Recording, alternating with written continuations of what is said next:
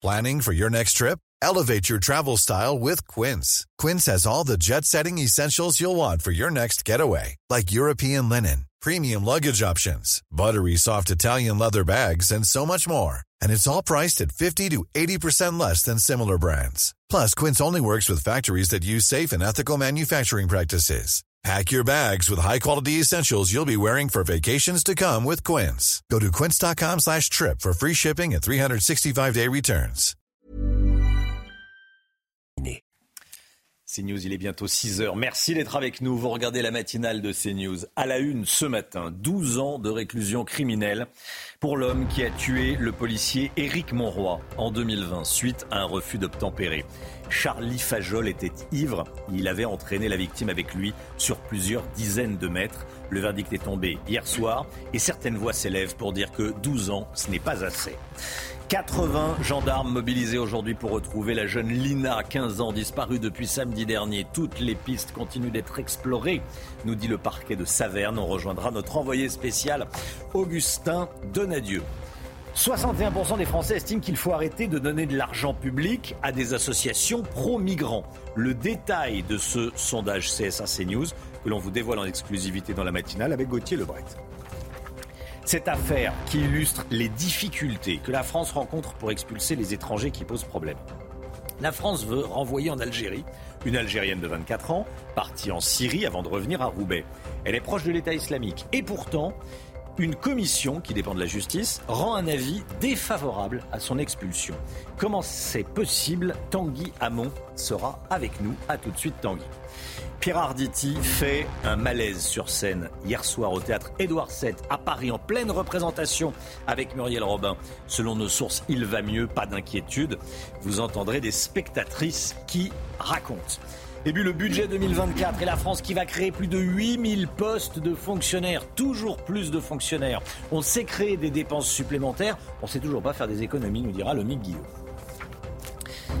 12 années de prison pour violence volontaire aggravée sur personnel dépositaire de l'autorité publique. C'est la peine dont euh, a écopé l'automobiliste qui est à l'origine de la mort du policier Éric Monroy. Pourtant, les faits reprochés à Charlie Fajol sont euh, très graves. Oui, je rappelle qu'il était ivre et qu'il avait enclenché euh, la marche avant de son véhicule pour échapper à un contrôle. Il avait traîné le policier sur 160 mètres. Éric Monroy avait ensuite été projeté contre un mur à plus de 70 km heure. 12 ans de prison, une peine minimum donc pour l'avocat de la veuve d'Éric Monroy. Le détail avec Mathilde Couvillère-Flornois. Charlie Fajol a été condamné à 12 ans de prison ferme. Il est jugé depuis lundi pour violence volontaire ayant entraîné la mort sans intention de la donner sur une personne dépositaire de l'autorité publique. Pour l'avocat de la famille de la victime, une peine moins lourde n'aurait pas été acceptable. 12 ans pour la vie d'un policier en service, un policier qui n'avait rien demandé, un policier qui essayait juste de secourir cet individu, euh, c'est évidemment très peu. Un verdict en demi-teinte pour les collègues et la famille d'Éric Mauroy. On ne s'imagine pas euh, que 12 ans peuvent...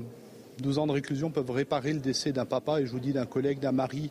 Je viens de discuter avec la veuve d'Éric elle n'imaginait pas en dessous. Donc elle va se satisfaire de, de la peine prononcée. Le 6 août 2020, Éric Mauroy, policier au Mans, est mort alors qu'il tentait de porter secours à l'accusé endormi au volant à un feu rouge sous l'effet de l'alcool.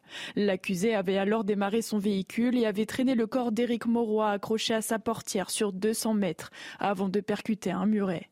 La cour n'a pas cru la défense de l'accusé qui disait être en état de réveil confusionnel. Il est accusé de violence volontaire. Il a 10 jours pour faire appel.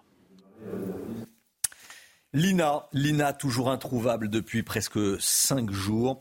Aujourd'hui, 80 gendarmes seront mobilisés pour deux nouvelles opérations de ratissage dans le secteur où, l'adolescente a disparu, Chana. Et dans l'enquête, toutes les pistes continuent d'être explorées. Hier, une équipe de sept plongeurs de Strasbourg a sondé euh, deux étangs et le domicile de la mère de Lina a été fouillé, mais aucun élément utile à l'enquête n'a été découvert pour le moment. Toutes les informations de notre envoyé spécial sur place, Augustin Donadieu.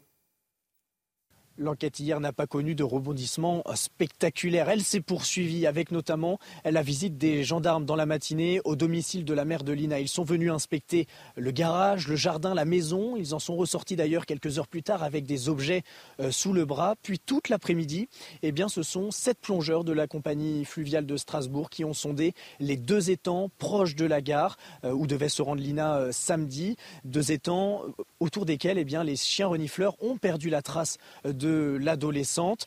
L'enquête va se poursuivre aujourd'hui, notamment avec l'exploitation des vidéosurveillances, des caméras des commerçants. Les bandes ont été saisies par la justice pour être analysées. Les enquêteurs vont tenter aussi de savoir euh, si des caméras se trouvaient sur le parcours de la jeune Lina, les 2 km 9 sur lesquels elle a euh, disparu euh, samedi. À ce stade, la procureure de la République de Saverne l'a dit, aucune piste n'est écartée, même si l'hypothèse d'une fugue semble s'écarter peu à peu. La mère de Lina nous l'a dit à notre micro hier matin. Sa fille ne présentait aucun risque inquiétant, tant au niveau sentimental, familial que professionnel. 6 Français sur 10 veulent mettre fin à la subvention des associations pro-migrants. C'est ce que révèle notre euh, dernier sondage CSA pour CNews qu'on vous révèle ce matin. 61% des Français, en clair, veulent qu'on arrête de donner de l'argent public aux associations euh, pro-migrants. Gauthier Lebret, sur ce thème, il y a un vrai clivage gauche-droite. Un hein. Vrai clivage gauche-droite, absolument. Alors on peut citer SOS Méditerranée, Utopia 56, différentes associations qui viennent en aide aux migrants euh, sur terre euh, comme sur mer.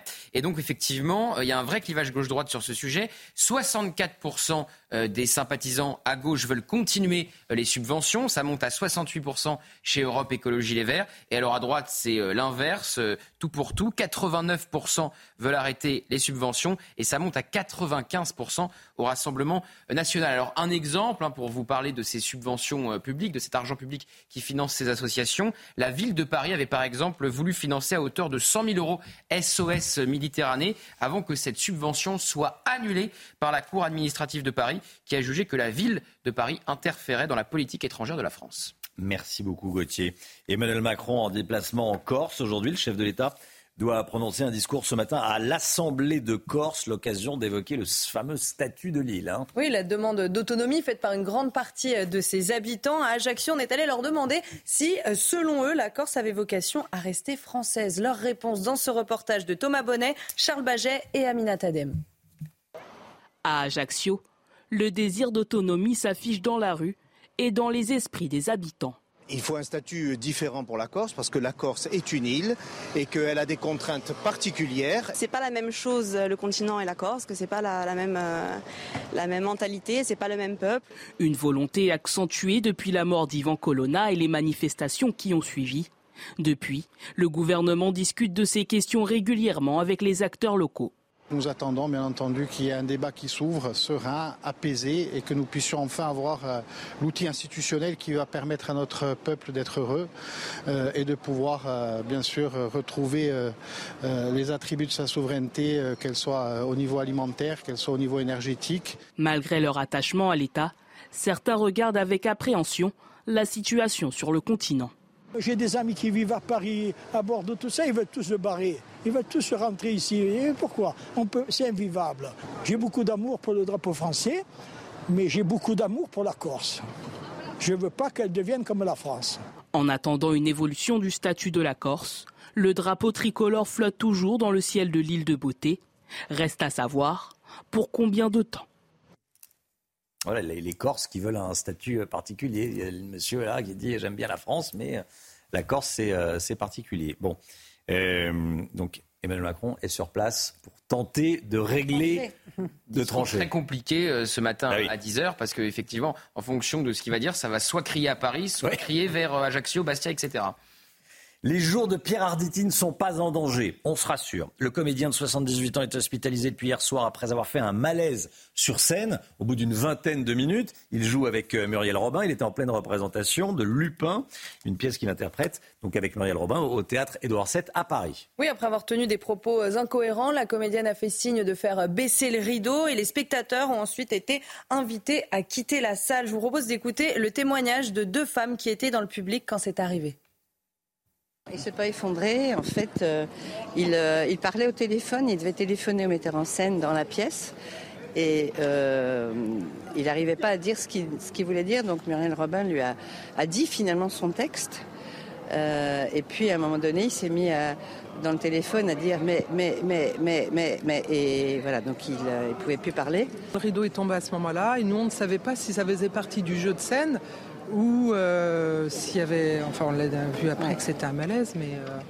Oui, parce qu'il y a eu une fois, il y a eu un, message, euh, le rideau baissé, disant euh, la, la, pièce est, euh, la représentation est annulée. Mais on bougeait pas parce qu'on se disait ça fait partie de la pièce. Voilà, il va mieux, il va mieux. donc en pleine représentation de la pièce Lapin et pas Lupin, comme je l'ai dit par erreur, une pièce qu'il interprète avec Muriel Robin. Euh, Pierre Arditi qui va mieux. On a eu un petit peu peur au début, pour tout vous dire, mais euh, les nouvelles sont rassurantes, comme vous pouvez le lire à l'écran.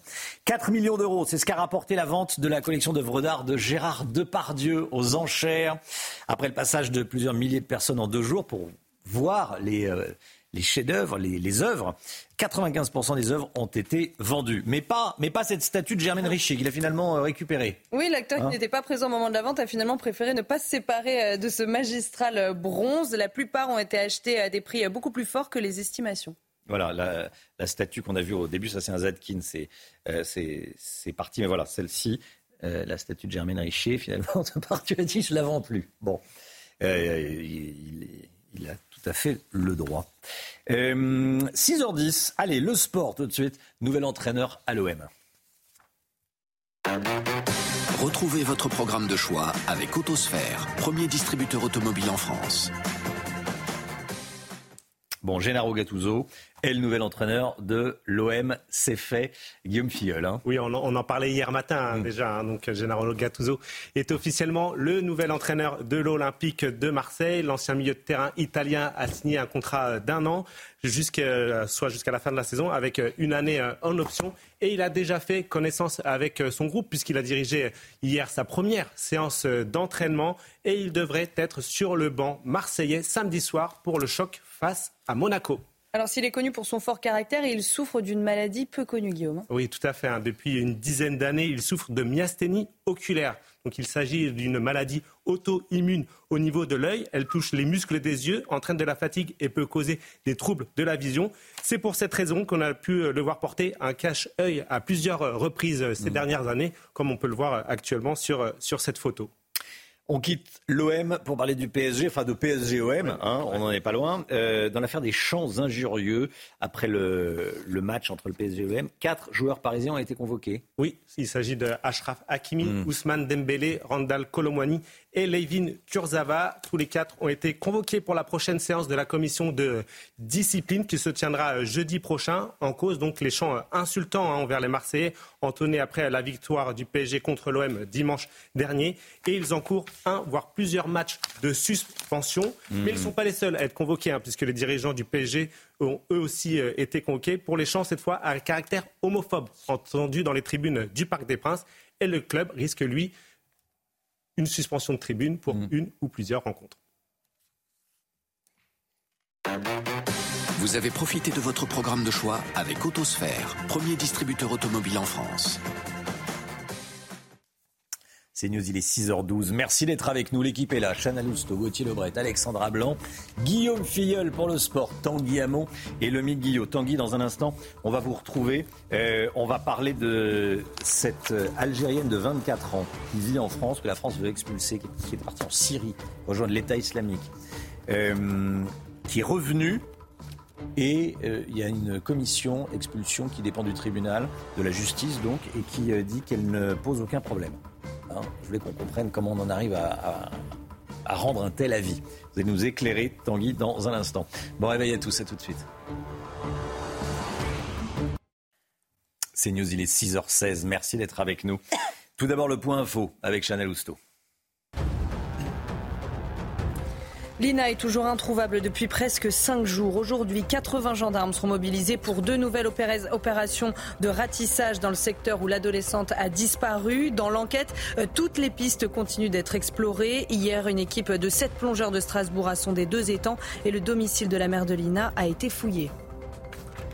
Ce sondage choc sur l'antisémitisme à l'université. 91% des étudiants juifs de France, soit la quasi-totalité, disent avoir été victimes d'au moins un acte antisémite au cours de leur formation. Cela va de la blague douteuse à l'agression. C'est ce que révèle un sondage IFOP publié dans le Parisien ce matin. Ce qui ressort également, c'est que dorénavant, les étudiants craignent davantage la gauche radicale que l'extrême droite. Et puis Emmanuel Macron en déplacement sur l'île de Beauté. Le chef de l'État doit prononcer un discours ce matin à 10h à l'Assemblée de Corse. Il pourrait faire des annonces sur une éventuelle autonomie de l'île, largement demandée par les habitants. Accompagné de Gérald Darmanin, cette visite a commencé par un dîner républicain hier soir avec des élus locaux à Ajaccio. Cette histoire dont je voulais vous parler ce matin. La France veut expulser une jeune femme algérienne de 24 ans, vivant en France, qui est partie en Syrie, qui est revenue euh, en France. Elle vit à Roubaix. La préfecture du Nord veut l'expulser. L'État, la France veut l'expulser. Mais une commission dépendant du tribunal émet un avis défavorable à son expulsion. Elle estime qu'il n'y a pas de risque pour l'ordre public. Tanguy Hamon, service police-justice de CNews avec nous. Euh, déjà, Tanguy, qu'est-ce qu'on sait du parcours de cette femme? Eh bien, ce qu'on sait, c'est que cette jeune femme, à 15 ans, elle a quitté la France pour rejoindre Daesh et la Syrie avec sa famille. Là-bas, elle y a passé 5 ans, donc au sein de Daesh. Il a épousé un djihadiste. Euh, elle a eu deux enfants qui sont revenus en France désormais avec elle. Au total, elle a passé 5 ans en Syrie, puis 4 ans dans le camp de prisonniers de Roge, avant d'être rapatriée en France en janvier. Malgré ce profil, comment la Commission peut justifier un avis défavorable à son expulsion eh bien, selon la, euh, selon la, Commission, on ne peut pas affirmer avec certitude qu'elle soit une menace grave à l'ordre public. Donc, quand on parle de menace grave, dans son cas, on parle évidemment euh, d'un acte terroriste, mais pour d'autres personnes, ça peut être un meurtre, un viol, un vol à main armée. La Commission a donc dit qu'elle n'était pas une menace grave et elle a ajouté que malgré le fait qu'elle ait vécu pendant tout ce temps entourée de djihadistes qui prônent un islam rigoriste, eh bien tout cela ne permet pas de déduire qu'elle soit aussi acquise à la cause djihadiste et qu'elle commettra un acte terroriste quand elle sera en France. Tanguy, on a appris également que son entourage est extrêmement inquiétant. Hein. Oui, puisque parmi sa famille, 23 personnes ont rejoint Daesh pour faire le djihad. Un de ses oncles était même connu des services de renseignement pour ses liens avec Abdelhamid Abaoud, qui, euh, on le rappelle, est considéré comme le, coordinateur des attaques euh, du 13 novembre à Paris et Saint-Denis. Il est d'ailleurs l'un des 11 Français qui ont été condamnés à mort en Irak en 2019. Elle a aussi deux tantes restées en France qui ont été condamnées pour financement du terrorisme. L'une d'elles a d'ailleurs été expulsée en Algérie depuis. Et la jeune femme se sert d'ailleurs du profil de sa famille pour, se défendre et affirmer en fait qu'elle est sous leur emprise et qu'elle est aussi une victime de cette famille. C'est un discours qui ne convainc évidemment pas le préfet du Nord. Il estime, lui, qu'il s'agit d'une dissimulation de sa, radicalisation, la taquilla, comme on dit. Il s'appuie notamment sur un interrogatoire qu'elle avait eu au sein de la DGSI, où au moment où elle avait parlé d'une décapitation, eh bien, elle se serait mise à rigoler. Elle s'est aussi mariée religieusement depuis qu'elle est rentrée en France en ligne avec un djihadiste. Et pour tout cela, le préfet du Nord estime que ses liens avec le milieu djihadiste ne sont pas rompus. Tanguy Hamon. Merci beaucoup, Tanguy. Tanguy, il est, il est affolant, ce, CV, ce, profil. Euh, cette jeune femme est accessoirement pas française.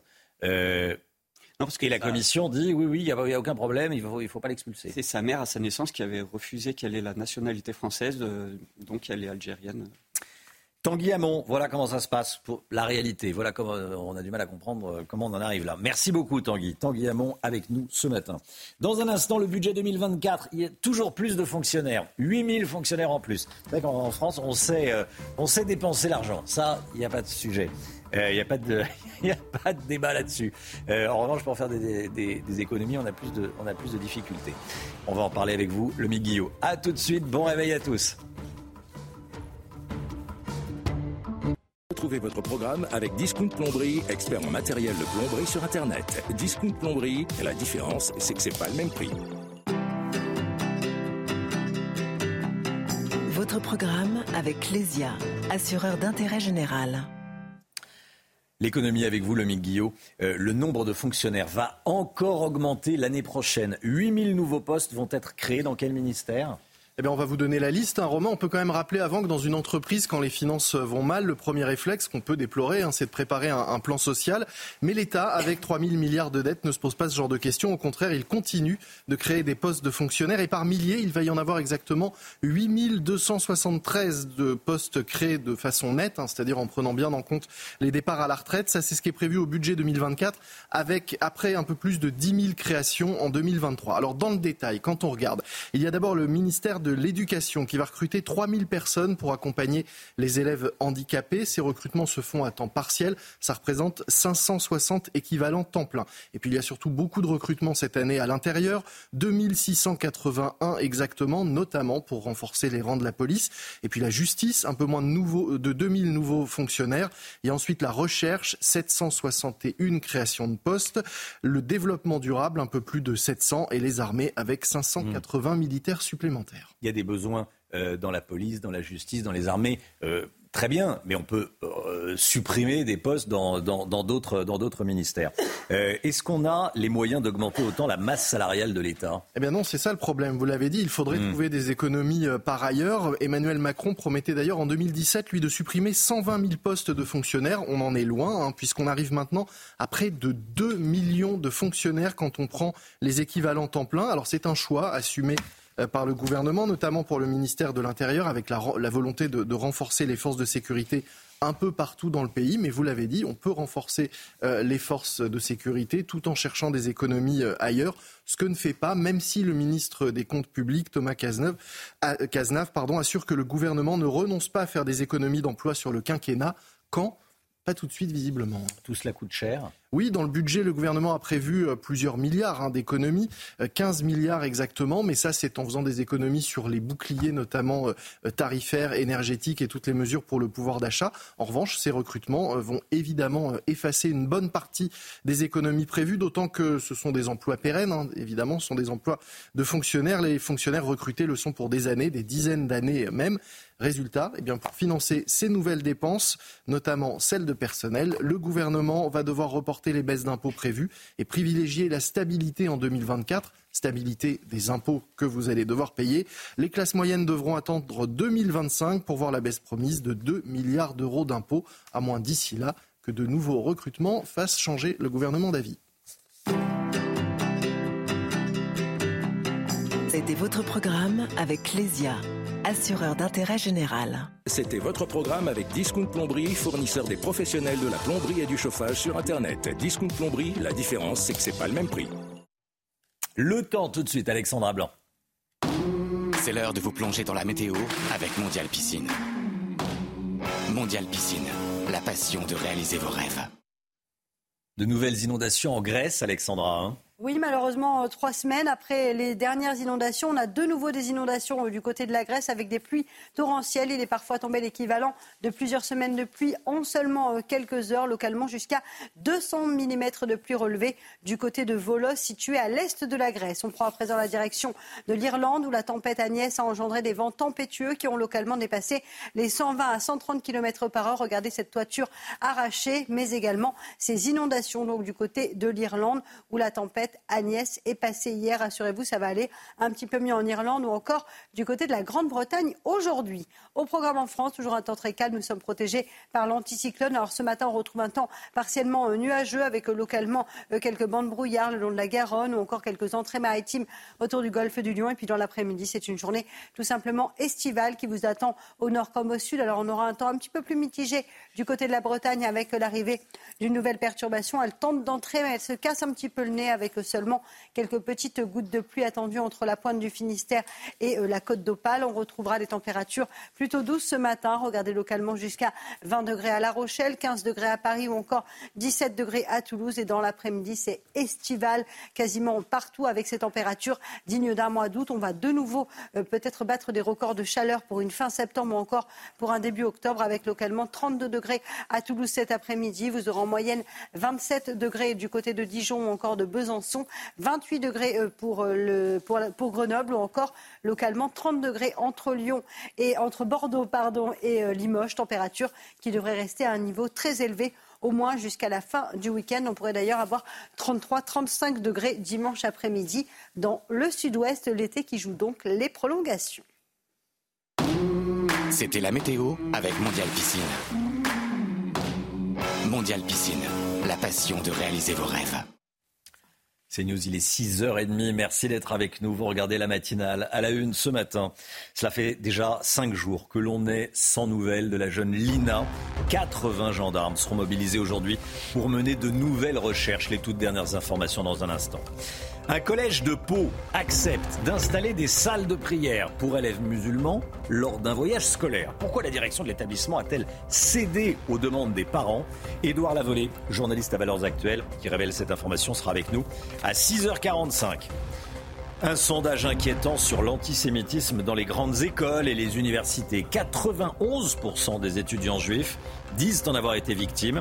Ils disent désormais plus craindre l'extrême gauche que l'extrême droite. On y revient à 6h30 dans un instant avec Gauthier Lebret. En plein centre d'Annemasse, des escrocs ont mis en location des appartements qui ne leur appartenaient pas. Des escrocs qui se sont appropriés les biens de quatre propriétaires d'une résidence. Reportage journal. Antoine Dupont est attendu dimanche à l'entraînement du 15 de France. Le capitaine des Bleus pourrait revenir sur le terrain du mondial pour les quarts de finale à une condition. Il devra porter un masque, nous dira Guillaume Filleul. A tout de suite.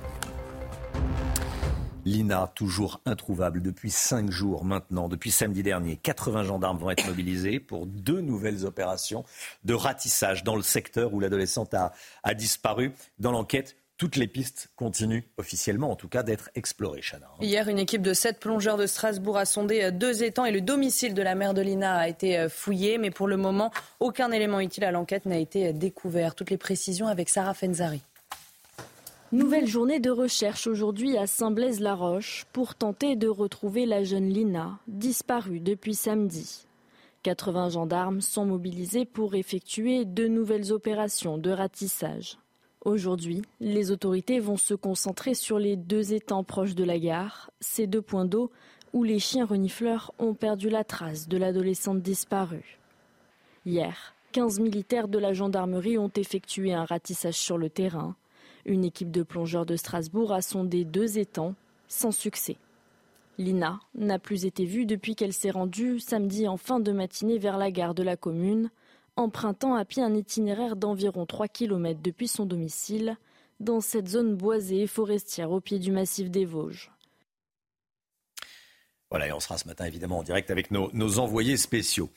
Le premier 49-3 de la saison, Elisabeth Borne a engagé la responsabilité de son gouvernement pour tenter de faire adopter une partie du budget de l'année prochaine. Gauthier Lebret, c'est le, début d'une longue série. Hein. oui, on en attend au moins 10 pour hmm. faire adopter euh, totalement le budget 2024, comme ce qui s'était passé euh, l'an dernier. 10 49-3 pour le budget 2023 plus 1 pour faire passer la fameuse réforme des retraites. Ça fait donc 12 49-3 pour Elisabeth Borne depuis qu'elle est à Matignon. Ils sont 49-3 dépendants, a fustigé le patron euh, des députés euh, PS. La NUPES qui a tout de suite déposé une motion de censure contre euh, le gouvernement. Alors qu'est-ce qui va se passer Vous le savez, mais désormais en cas de motion de censure, on va voir si la NUPES arrive à rallier d'autres groupes pour faire tomber le gouvernement. Rien n'est moins sûr la motion de censure qui guette le gouvernement et qui pourrait le faire tomber, c'est s'il y a une motion de censure sur le texte sur l'immigration.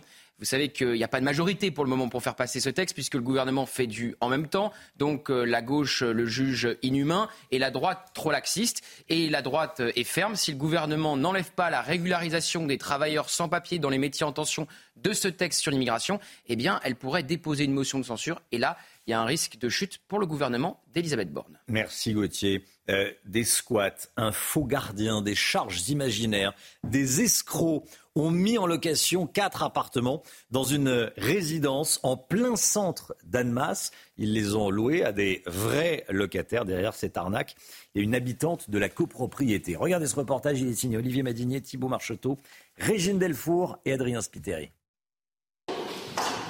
Christelle, peut enfin souffler. Cette propriétaire reprend possession de son appartement dans lequel des squatteurs s'étaient installés, mettant à la porte son locataire. Il a voulu rentrer chez lui et il y avait un mot sur la porte lui disant que ses meubles et effets personnels étaient chez, chez le gardien. Donc mon locataire est allé chez ce gardien, qui s'est avéré être un faux gardien, et il lui a dit écoutez, euh, en fait, vous n'êtes pas euh, la propriétaire, c'est pas Madame Combépine, c'est moi. Donc vous n'avez rien à faire là-bas, vous pouvez pas y retourner, et de toute façon, ça a été reloué. Une situation ubuesque, loin d'être isolée dans cet immeuble d'Annemasse. À l'origine de ces affaires, une arnaque vraisemblablement montée par une habitante de la copropriété. Avec des complices, elle aurait créé un faux syndic avec l'objectif de confisquer les appartements à leurs propriétaires légitimes. Elle s'accaparait les parties communes, elle fermait les issues de secours avec des cadenas, euh, on est même allé jusqu'à détériorer euh, des portes d'entrée, mettre des fausses affiches euh, avec des coordonnées erronées à notre place dans le hall. Cette dame-là, cette copropriétaire, aujourd'hui se permet de s'accaparer maintenant les appartements de ses voisins, puisqu'elle considère qu'ils n'ont pas de légitimité. Contactée par téléphone, la personne mise en cause réfute ces accusations. Elle assure être représentée par un avocat et un notaire. Sur ses réseaux sociaux, elle conteste également la légitimité du syndicat actuel. Plusieurs habitants de l'immeuble ont déjà porté plainte. Situation euh, hallucinante, hallucinante. Le Miguel je, on ne comprend pas très bien comment cette dame peut euh, se prévaloir d'être propriétaire d'appartements qui ne sont pas à soi. Ça semble totalement. Et là, on rentre dans une histoire totalement kafkaïenne. On ne veut pas récupérer ce qui est à soi. Bon, voilà, on vous raconte cette histoire hein. ce matin. On va la suivre. On va la suivre. Tiens, la, la comédienne Catherine Lachins est morte hier à l'âge de 78 ans. Elle luttait contre un cancer depuis plusieurs mois. Elle était une figure, vous allez voir, des, comédies des années 70-80. On l'avait vu notamment dans, dans Flic ou Voyou. Oui, ou encore je suis timide, mais je me soigne. Elle a mené en parallèle une carrière euh, au théâtre, jouant aussi bien du classique que du contemporain. Et je voulais qu'on voit un extrait de Flic ou Voyou avec entre autres un certain Jean-Paul Belmondo.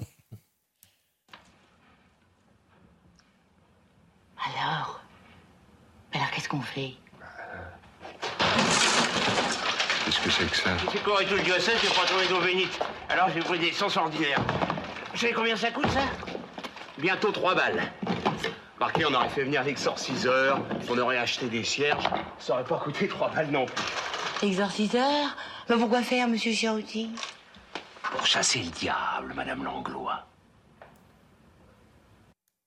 Voilà, Catherine Lachance, Madame Langlois dans, dans Flic ou Voyou. Petit, euh, petit clin d'œil, voilà, en forme d'hommage à cette comédienne qui nous a quittés. Il est 6h37. Le sport, tout de suite, on va parler du retour d'Antoine Dupont. Retrouvez votre programme de choix avec Autosphère, premier distributeur automobile en France. Guillaume Filleul avec nous. Guillaume, euh, on en sait un petit peu plus sur les conditions du retour à la compétition, donc à la Coupe du Monde de rugby, d'Antoine Dupont. Oui, on rappelle déjà qu'Antoine Dupont devrait faire son retour à l'entraînement euh, dimanche et qu'il pourrait euh, faire son retour à la compétition en cas de quart de finale dans 15 jours. Un retour qui pourrait se faire avec un masque, mais celui-ci devra respecter des règles très très précises, comme l'a précisé le directeur général de World Rugby. Um, Il n'y a eu aucune discussion directe avec l'équipe de France à propos d'un masque pour Antoine Dupont. Les règles et les lois du jeu sont claires concernant les masques protégeant le visage ainsi que les vêtements. On autorise une épaisseur maximale de 5 mm et ça ne peut pas être un matériau rigide.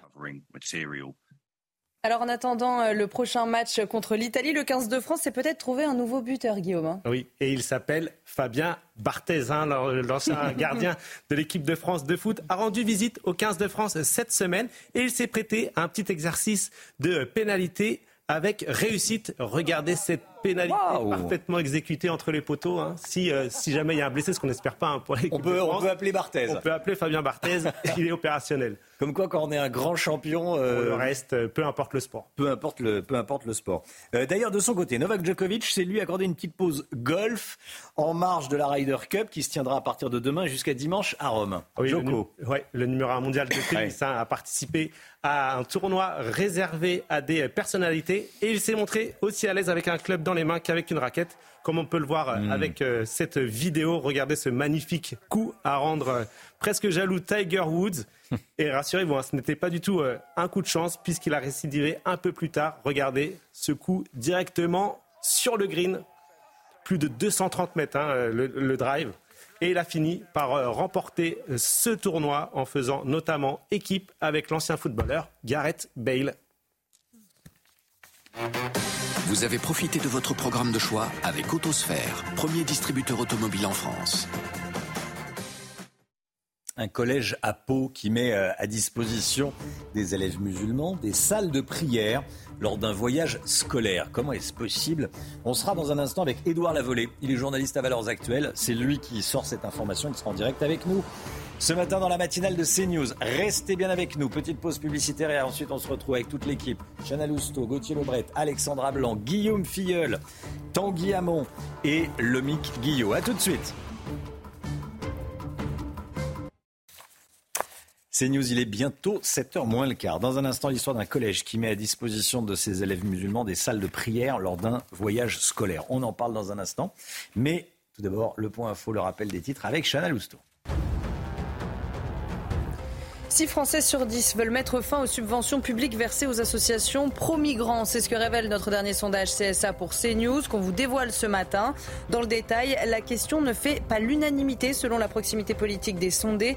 89% des électeurs de droite sont également pour arrêter de subventionner ces associations contre seulement 36% à gauche. 12 ans de prison pour violences volontaires aggravées sur personne dépositaire de l'autorité publique. C'est la peine dont a écopé euh, l'automobiliste qui est à l'origine de la mort du policier Éric Monroy. Une peine minimum selon l'avocat de la veuve du policier au vu des faits reprochés à Charlie Fajol. Je rappelle qu'il avait enclenché la marche avant euh, de son véhicule pour échapper à un contrôle. Il avait traîné le policier sur 160 mètres qui avait ensuite été projeté contre un mur à 70 km heure.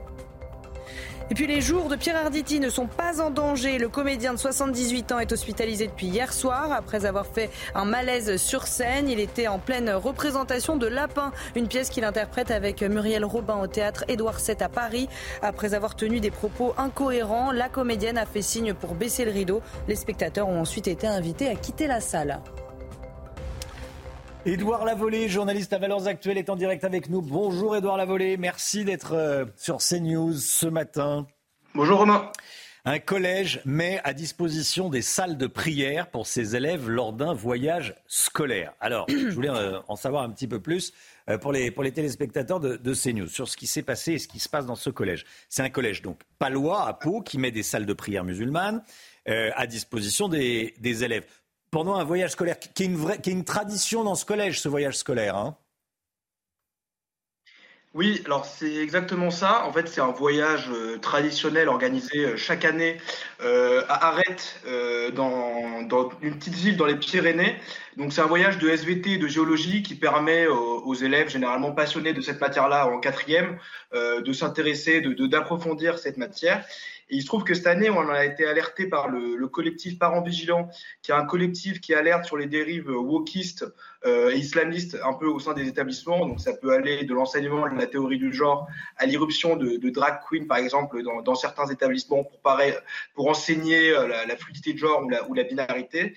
Et cette année, en fait, on a appris que euh, le, voyage en question, qui a commencé hier pour euh, deux classes de quatrième, était conditionné à cette mise à disposition justement de salles de prière, euh, de salles de prière pour les élèves musulmans. Donc c'est un collège où il y a une forte mixité sociale, où il y a de plus en plus d'élèves musulmans d'année en année, et les, parents d'élèves musulmans menacés de, mettre en péril et de ne pas financer ce voyage euh, si les, les, les, salles de prière n'étaient pas mises à disposition.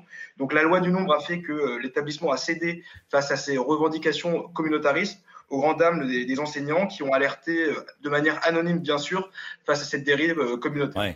Donc ça veut dire que la, la, direction de ce, collège a cédé face aux, aux pressions des parents, alors que c'est illégal. On ne peut pas mettre à disposition une salle de prière pendant un voyage scolaire dans une école publique.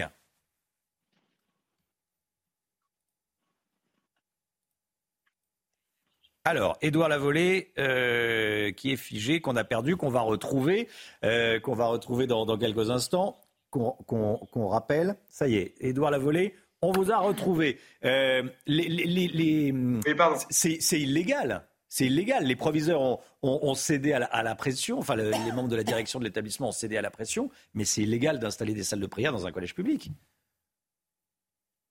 Oui, oui, tout à fait. Et en fait, de, devant l'ultimatum des, euh, parents d'élèves, euh, la direction a été mise devant le fait accompli, a été prise en otage devant cet ultimatum, et c'était soit annuler le voyage, qui est comme je l'ai dit une tradition, une institution, hmm. soit céder, soit faire des accommodements, des aménagements face à ces revendications. Ils ont préféré la, la deuxième solution. Et, euh, et aujourd'hui, c'est les enseignants qui, sentent, voilà, qui se disent à la fois terrifiés et tétanisés par cette situation, totalement pris en otage parce que euh, les, les, enseignants que j'ai interrogés me disent que le, sanctuaire euh, de, qui est censé être l'école publique et aujourd'hui n'existe plus. On, on, on, bafoue la laïcité euh, dans un sanctuaire qui est censé être l'école. Donc les, les, les, témoignages que j'ai recueillis de manière anonyme me disent que ça fait partie de toute cette politique du pas de vague. On a peur d'un deuxième Samuel Paty et bien sûr d'être accusé euh, d'islamophobie et d'être condamné presque à la mort sociale et d'être comme ça jeté à, jeté à la vindicte populaire. Et on a peur d'une fatwa, en fait, d'une fatwa numérique à l'image de ce qu'avait vu Samuel Paty il y, a, il y a trois ans désormais. Oui. C'est pour ça que euh, je voulais qu'on en parle ce matin sur, euh, sur CNews. Merci beaucoup. Merci Edouard Lavolée. Merci d'avoir été en direct avec nous. nous avoir, euh, bonne journée nous avoir euh, éclairé, raconté, euh, raconté cette histoire qu'on va suivre évidemment. Il est 6h49. Restez bien sûr CNews. Dans un instant, les étudiants juifs de France craignent plus l'extrême gauche que l'extrême droite. Un sondage le dit. On va en parler avec vous, Gauthier Lebret. À tout de suite. C'est News, 6h52, la politique, avec vous Gauthier Lebret. 91% des étudiants juifs de France disent avoir été victimes d'un acte antisémite au cours de leurs études. Enquête IFOP pour l'UEJF, l'Union des étudiants juifs de France, publiée ce matin dans le Parisien. Gauthier, les étudiants juifs de France qui craignent désormais, disent-ils, plus l'extrême gauche l'extrême droite. Hein. Oui, le résultat est sans appel. Pareil pour ce sondage IFOP pour l'Union des étudiants juifs de France. Les étudiants justement juifs de France redoutent plus les actes et violences de l'extrême gauche, 83%, que de l'extrême droite, 63%. Alors le patron de l'IFOP euh, l'explique ainsi. Avant, dit-il, Frédéric Dabi, c'était Jean-Marie Le Pen qui euh, donc venait les, inquiétudes. Aujourd'hui, c'est de Jean-Luc Mélenchon.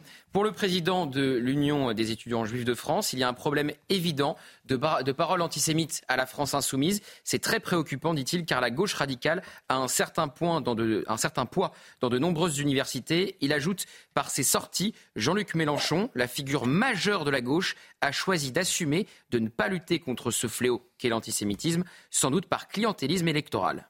Que reproche-t-on concrètement à Jean-Luc Mélenchon? Alors, sa sortie en, 2020, il avait dit que, je cite, Jésus avait été crucifié par ses propres compatriotes, des propos qui avaient euh, scandalisé notamment l'amitié judéo-chrétienne qui craignait que cette fausse affirmation, puisque c'est Ponce Pilate qui a condamné euh, Jésus à mort, véhicule de l'antisémitisme c'est pas le seul dérapage du côté de la France insoumise. Alors non, euh, il y a Daniel Simonet et Daniel Obono, on va sans doute voir ces photos, qui posent pendant la campagne législative avec Jérémy Corbyn, l'ancien leader travailliste, accusé d'avoir euh, couvert des dérapages antisémites. Ça c'est une autre photo, j'y reviens dans un instant, mais si on peut garder la première photo. Mathilde Panot qui euh, qualifie Elisabeth Borne de rescapée, c'était à l'Assemblée nationale, alors que son père a été déporté à Auschwitz. Le philosophe Raphaël Enthoven se demandait s'il s'agissait d'ignorance ou de monstruosité euh, délibérée. Mathilde Panot qui avait à l'époque qualifié euh, cela d'attaque malhonnête. Et puis il y a la photo que vous avez déjà vue, qu'on va revoir, d'Ercilia euh, Soudet, députée LFI et surtout et c'est ça vraiment qui frappe, vice-présidente du groupe d'études contre l'antisémitisme à l'Assemblée nationale. Et voilà deux ans qu'elle s'affiche à la fête de l'UMA avec ceux qui veulent boycotter Israël et qui qualifient ce qui se passe en Palestine d'apartheid. Ercilia Soudé qui soutient Salah Amouri, condamné en Israël pour sa participation à un projet euh, d'assassinat de l'ancien grand rabbin. Elle a été là à l'aéroport pour l'accueillir quand il a été expulsé euh, d'Israël. Et puis elle avait fait un parallèle entre la Shoah, la déportation euh, des Juifs, et ce qui se passe justement en Palestine. Enfin, l'Union des étudiants juifs de France a porté plainte contre elle pour diffamation. Voilà de quoi expliquer les résultats de ce sondage IFOP. Gauthier Lebret, merci beaucoup Gauthier. Justement, Alexis Corbière, député de la France Insoumise de Seine-Saint-Denis, sera ce matin dans la matinale de CNews, invité de Sonia Mabrouk dans la grande interview.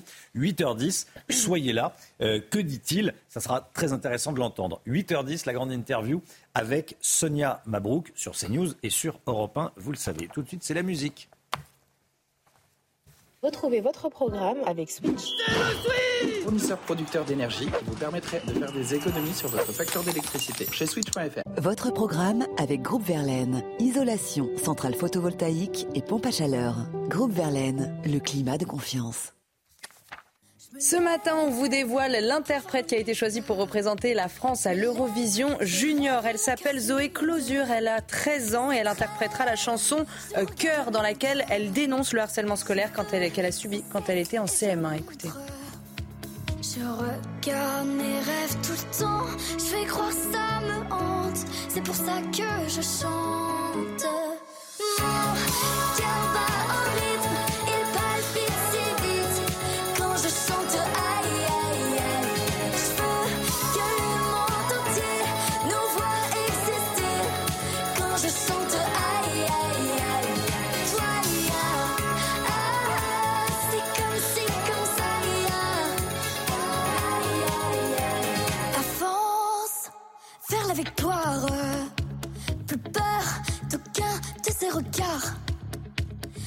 Pourtant, certains préfèrent te voir échouer, mais t'accélères. Je déploie mes ailes doucement. Bon, on valide Oui, Hein, très c'est sympa. sympa. Très joli. sympa, voilà. Sympathique. Jeune talent de 13 ans, voilà la chanson Cœur. Euh, et puis qui dénonce le harcèlement scolaire, c'est de, c'est de, c'est d'actualité. Merci Chana. C'était votre programme avec Groupe Verlaine. Isolation, centrale photovoltaïque et pompe à chaleur. Groupe Verlaine, le climat de confiance. C'était votre programme avec Switch. Fournisseur producteur d'énergie qui vous permettrait de faire des économies sur votre facture d'électricité chez Switch.fr. Le temps tout de suite, Alexandra Blanc. C'est l'heure de vous plonger dans la météo avec Mondial Piscine. Mondial Piscine, la passion de réaliser vos rêves. Le temps, Alexandra, et on commence avec les températures de ce matin. Oui, température relativement douce, hein, notamment si vous êtes du côté euh, d'Alistro en Haute-Corse, où il fait actuellement près de 24 degrés, 21 degrés actuellement du côté de Nice, ou encore près de 14 degrés à Olmy-Capella, petit village corse, un petit peu plus au sud de l'île Rousse. Très beau village donc à visiter. Puis on a également près de 12 degrés à Charleville-Mézières, donc température un petit peu plus fraîche à Olmy-Capella ou encore du côté de Charleville-Mézières. Ce matin, un temps relativement lumineux. On retrouve un petit peu de brouillard, notamment sur les régions du nord ou encore en allant vers la Garonne. Quelques entrées maritimes aussi autour du golfe du Lion. Et puis dans l'après-midi, l'été va jouer les prolongations, température qui reste estivale et surtout du grand beau temps sur les trois quarts du pays. Alors le temps restera un petit peu plus nuageux sur un bon quart nord-ouest avec l'arrivée d'une nouvelle perturbation qui donnera un petit peu de pluie, mais aussi un temps bien brumeux, bien nuageux, mais partout ailleurs de bonnes conditions. Quelques cumulus attendus sur le centre, mais qui ne devraient pas altérer la sensation de beau temps. Côté température, on le disait, c'est très doux ce matin, déjà à 20 degrés à La Rochelle ou encore 15 à Paris, 17 degrés à Toulouse. Et dans l'après-midi, les températures sont tout simplement estivales au sud de la Loire. Regardez, 32 degrés à Toulouse, 30 degrés en moyenne du côté de Bordeaux ou encore de Limoges. Vous aurez 29 degrés à Clermont-Ferrand ou encore à Rodez, 27 degrés en Bourgogne. Nous sommes le 28 septembre et pourtant les températures restent estivales. Ça baisse un petit peu sur le nord avec en moyenne 20 à 22 degrés près des côtes de la Manche. La suite du programme, conditions météo qui vont rester estivales au moins jusqu'à la fin du week-end. Vendredi, samedi et dimanche, trois très belles journées avec peut-être quelques records battus, hein, quelques records de chaleur attendus pour la journée de dimanche. C'était la météo avec Mondial Piscine. Mondial Piscine, la passion de réaliser vos rêves.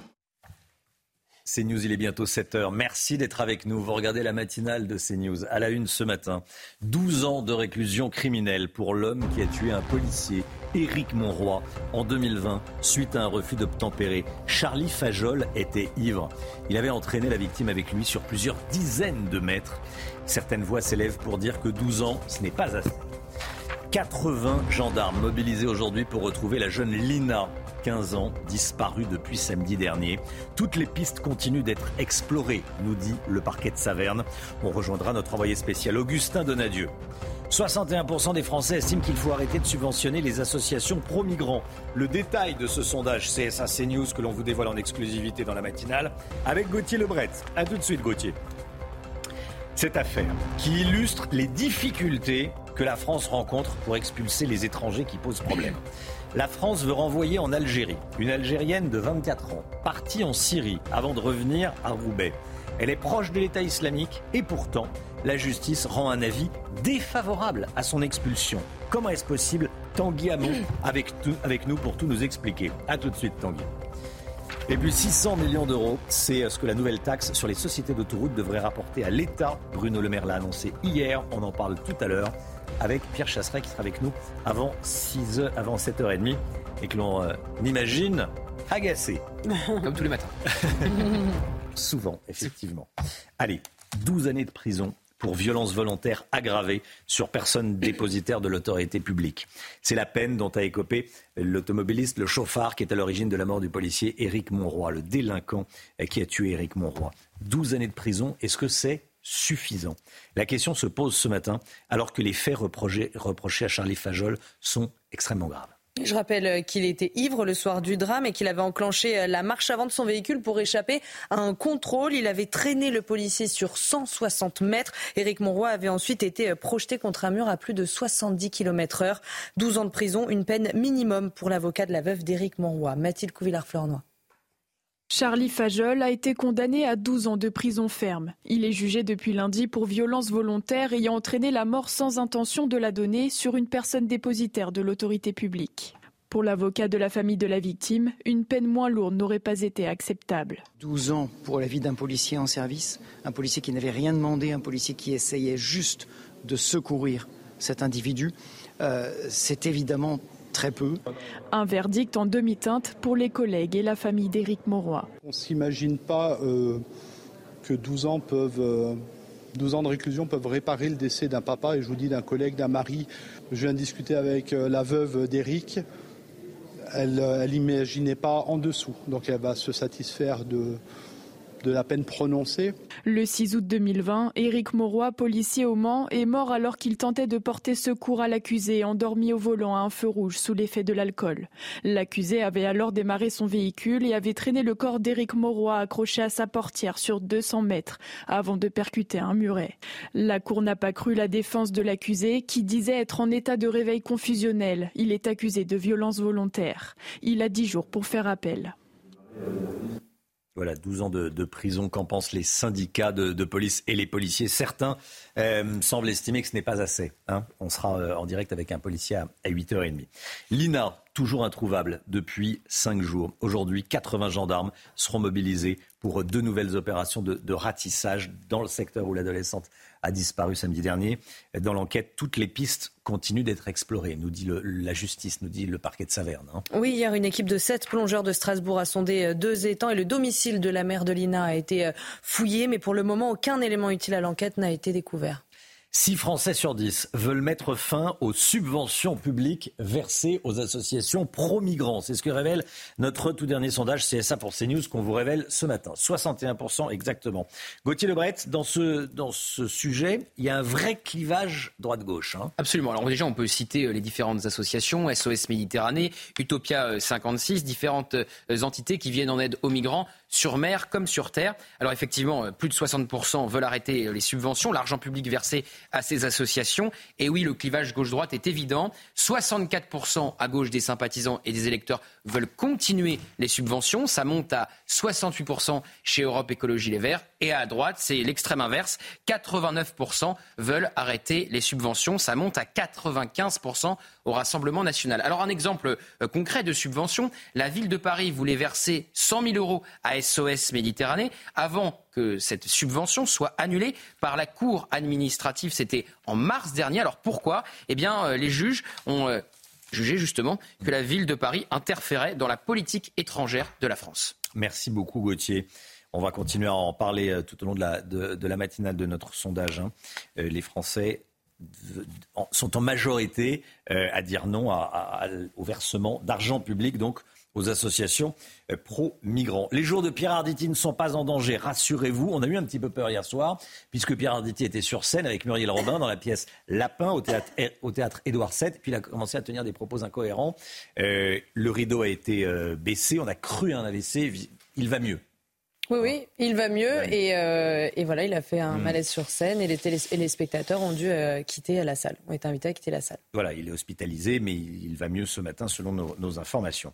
Euh, après la maison de Barbie, Airbnb propose de dormir dans la maison de Shrek, Chana. Oui, elle est installée euh, dans les Highlands écossais au milieu de la végétation et de la boue, évidemment. Vous pourrez tenter votre chance et réserver à partir du 13 octobre prochain à 19h. C'est hyper ressemblant. Je ne sais pas si vous connaissez euh, le film. C'est très ressemblant. Alors si vous avez la chance d'être sélectionné, le fidèle ami de Shrek, l'âne que vous allez voir, bah, que vous voyez ici sur cette image, vous accueillera gratuitement pour deux nuits du 27 au 29 octobre. En revanche, les trajets aller et retour sont à votre charge. Alors si vous connaissez Log, vous voyez sur ces images, mhm. vous savez que les prestations proposées sont moins luxueuses que chez Barbie. Hein. Il n'y a pas de surprise, tout est dans la même pièce.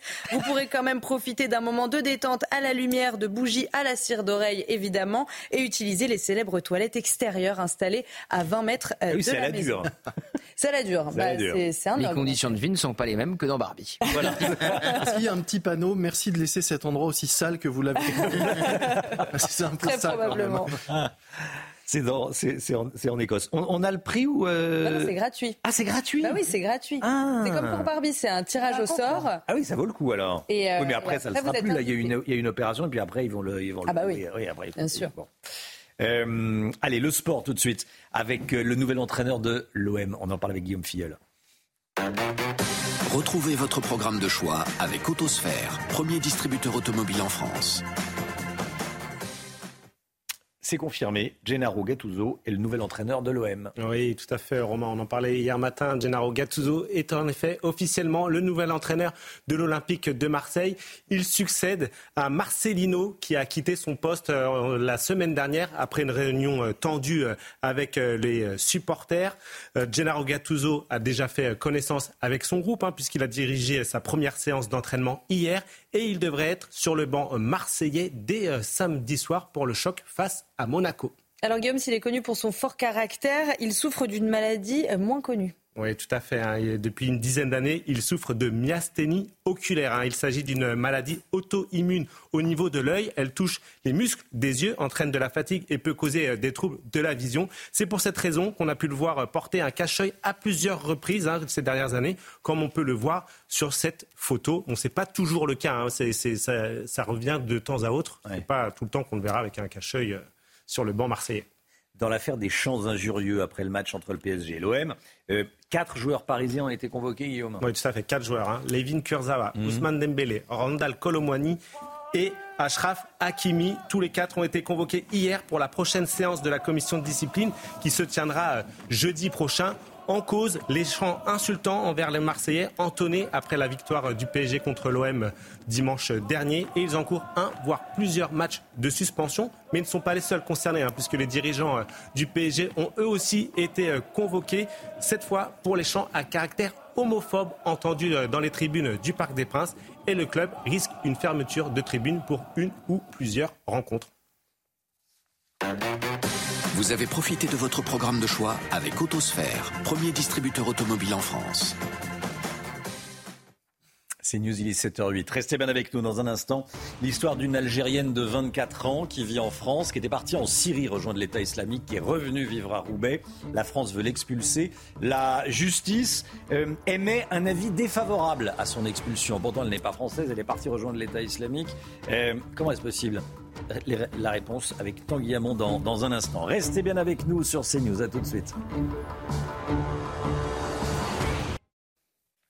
CNews, il est 7h12. Cette histoire dont je voulais vous parler ce matin et qui vous fait beaucoup réagir. La France veut expulser une jeune femme qui est algérienne de 24 ans, qui vit en France, mais qui est algérienne, et qui est partie en Syrie avant de revenir en France. Elle vit en France jusqu'à l'âge de 15 ans, elle part en Syrie, elle revient. Euh, la préfecture du Nord veut désormais l'expulser, elle a désormais 24 ans. Mais une commission dépendant du, tribunal, donc de la justice, émet un avis défavorable à son expulsion. Cette commission estime qu'il n'y a pas de risque pour l'ordre public. Tanguy Hamon, service police-justice de CNews avec nous. Tanguy, que sait-on du parcours déjà de cette femme? Eh bien, ce qu'on sait de son parcours déjà, c'est qu'à 15 ans, elle a quitté la France pour rejoindre Daesh et la Syrie avec sa famille. Elle y a passé cinq ans, y a épousé un djihadiste. Là-bas, elle a eu deux enfants, deux enfants qu'elle a ramenés avec elle en France. C'était, euh, c'était au début de l'année, au mois de janvier.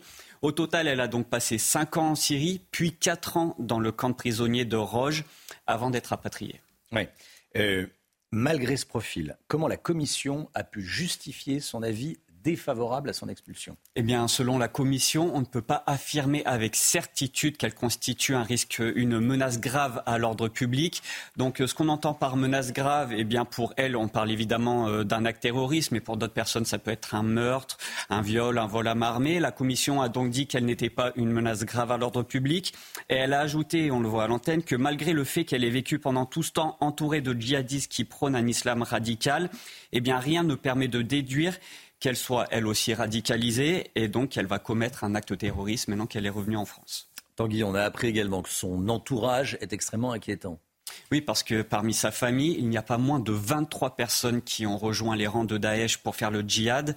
Un de ses oncles est même connu comme des, des services de renseignement pour ses liens avec Abdelhamid Abaoud, qui, on le rappelle, est considéré comme le coordinateur des attaques du 13 novembre 2015 à Paris et Saint-Denis. Il est d'ailleurs l'un des 11 Français qui ont été condamnés à mort en Irak en 2019. Elle a aussi deux tantes restées en France qui ont été condamnées pour financement du terroriste. L'une d'entre elles a depuis euh, mmh. été expulsée en Algérie. Et d'ailleurs, la jeune femme se sert du profil de sa famille eh bien, pour se défendre. Elle affirme qu'elle est sous leur emprise et qu'elle est aussi une de leurs victimes. Ce discours ne convainc pas du tout le préfet du Nord. Il estime qu'il s'agit d'une dissimulation de sa radicalisation, ce qu'on appelle la taquilla. Et il s'appuie notamment sur un interrogatoire très particulier qui avait eu lieu à la DGSI, au moment où les, services de renseignement avaient parlé à cette jeune femme d'une décapitation, eh bien, tout simplement, elle s'était mise à rire, ce qui pose question évidemment sur la réalité de son idéologie. On rappelle aussi qu'elle s'est mariée religieusement depuis son retour avec un djihadiste, un mariage en ligne. Et pour tout cela, le préfet du Nord estime donc que ses liens avec le milieu djihadiste ne sont pas rompus. Désormais, qu'est-ce qui va se passer pour elle? Eh bien, il faut rappeler, c'est très important, que la position de la Commission n'est qu'un avis, ce n'est absolument pas obligatoire, ça n'oblige en rien. La décision de l'expulser réside donc toujours dans les mains et toujours entre les mains du préfet du Nord. Il peut encore décider de l'expulser ou non, mais là, on entre mmh. dans la partie politique du dossier. Merci beaucoup, Tanguy. Effectivement, je voulais absolument qu'on en parle. comment des personnes peuvent se réunir et se dire, malgré ce profil, euh, on émet un avis défavorable à l'expulsion d'une telle personne qui n'est pas française, qui est algérienne. Euh, quel est l'intérêt du pays à, garder sur notre territoire euh, cette personne qui a choisi de, partir en, Syrie, malgré son, entourage? Effectivement, c'est intéressant d'expliquer ça pour comprendre ce qui se passe en France. Il est 7h16. On va parler économie dans un instant, mais tout d'abord, c'est le point info. Chana Housteau. Lina est toujours introuvable depuis presque cinq jours. Aujourd'hui, 80 gendarmes seront mobilisés pour deux nouvelles opérations de ratissage dans le secteur où l'adolescente aurait disparu. Dans l'enquête, toutes les pistes continuent d'être explorées. Hier, une équipe de sept plongeurs de Strasbourg a sondé deux étangs et le domicile de la mère de Lina a été fouillé, mais aucun élément utile à l'enquête n'a été découvert pour le moment. Ce sondage choque sur l'antisémitisme à l'université. 91% des étudiants juifs de France, soit la quasi-totalité, disent avoir été victimes d'au moins un acte antisémite euh, au cours de leur formation. Cela va de la blague douteuse à l'agression. C'est ce que révèle un sondage IFOP publié dans le Parisien ce matin. Ce qui ressort également, c'est que dorénavant, les étudiants craignent davantage la gauche radicale que l'extrême droite. Et puis Emmanuel Macron en déplacement sur l'île de Beauté. Le chef de l'État doit prononcer un discours ce matin à 10h à l'Assemblée de Corse. Il pourrait faire des annonces sur une éventuelle autonomie de l'île, largement demandée par les habitants. Accompagné de Gérald Darmanin, cette visite a commencé par un dîner républicain hier soir avec des élus locaux à Ajaccio. Retrouvez votre programme avec Discount Plomberie, expert en matériel de plomberie sur Internet. Discount Plomberie, la différence, c'est que c'est pas le même prix. Votre programme avec Lesia, assureur d'intérêt général. L'économie avec vous, le Guillot. Dans le budget 2024, la France prévoit de se doter d'un nouvel arsenal juridique anti-fraude sociale et fiscale. En quoi est-ce que ça va consister, Lomic ah, Il y a plusieurs mesures hein, inscrites au budget 2024, Romain. On en a hmm. d'ailleurs parlé euh, hier en évoquant cette euh, mesure qui vise les arrêts maladie de courte durée prescrits euh, lors de téléconsultations. Le gouvernement veut les limiter car ce sont ceux qui sont le plus susceptibles d'être des, arrêts de complaisance. Mais la chasse aux fraudes ne va pas s'arrêter là. En tout, le gouvernement prévoit la création d'une dizaine de nouveaux outils juridiques pour mieux lutter contre les fraudes. Un certain nombre de ces outils sont plutôt tournés vers les, entreprises et la fraude fiscale. Concernant les, les particuliers, il va y avoir plus d'enquêtes faites et de moyens mis pour contrôler, vous savez, le dispositif d'avance de crédit d'impôt pour les services à la personne quand on emploie une nounou ou quelqu'un pour s'occuper du ménage ou des jardins, car le ministre délégué au compte public, Thomas Cazenave, a estimé et a dit que des fraudes avaient été identifiées, notamment via des sociétés qui réalisent des prestations fictives. Donc tout ça va être étudié. On peut simplement regretter qu'il y ait un, accent qui soit mis sur la lutte contre la fraude fiscale et moins contre la fraude sociale, alors qu'on le sait, c'est aussi euh, un, point hmm. important, un point noir en France, notamment la fraude au RSA et aux allocations familiales. De nouvelles sanctions sont prévues oui, alors on a déjà parlé hein, de la création du nouveau délit d'incitation à la fraude qui faisait suite aux propos, vous en souvenez, d'un youtubeur qui expliquait, qui se vantait même de percevoir indûment des aides depuis euh, l'étranger. Ce délit devrait aussi, voire surtout, permettre de faire condamner ceux qui sur Internet proposent des montages, notamment pour les particuliers et les entreprises d'évasion fiscale.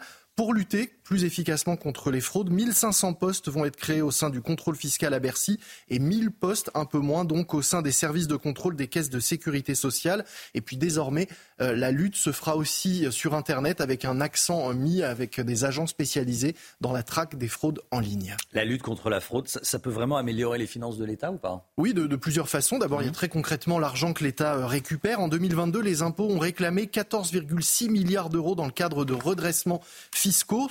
Pour l'instant, 10,6 milliards ont été récupérés sur ces sommes. Le ministre des Comptes publics rappelle d'ailleurs dans le magazine Challenge que c'est l'équivalent des budgets de la justice et de la culture réunis qu'on a ainsi pu récupérer en luttant contre la fraude fiscale.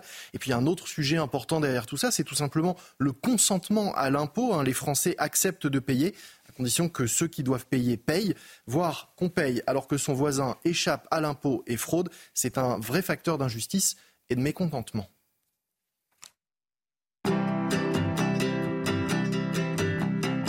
C'était votre programme avec Clésia, assureur d'intérêt général. C'était votre programme avec Discount Plomberie, fournisseur des professionnels de la plomberie et du chauffage sur Internet. Discount Plomberie, la différence, c'est que c'est pas le même prix. C'est News 7h21. Merci d'être avec nous. L'équipe de la matinale est là, comme tous les matins. Oui. Chana Lousteau, Gauthier Lebret, Alexandra Blanc, Guillaume Filleul, Tanguy Hamon du service police-justice et, évidemment le MIC Guillot. Dans un instant, Pierre Chasseret va nous rejoindre. Bruno Le Maire annonce une nouvelle taxe sur les sociétés d'autoroutes et qui va payer les automobilistes. C'est un Pierre Chasseret en colère qui va arriver pendant la publicité. À tout de suite. On le voit là, il est tout rouge.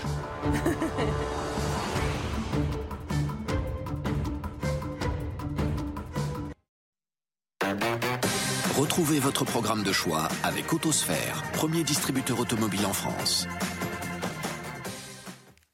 L'automobile avec vous, Pierre Chasseret. Bonjour Pierre. Bonjour Romain. Le gouvernement veut faire, veut gagner plus d'argent en réalité. Hein? Bon, ça, euh, c'est pas un scoop.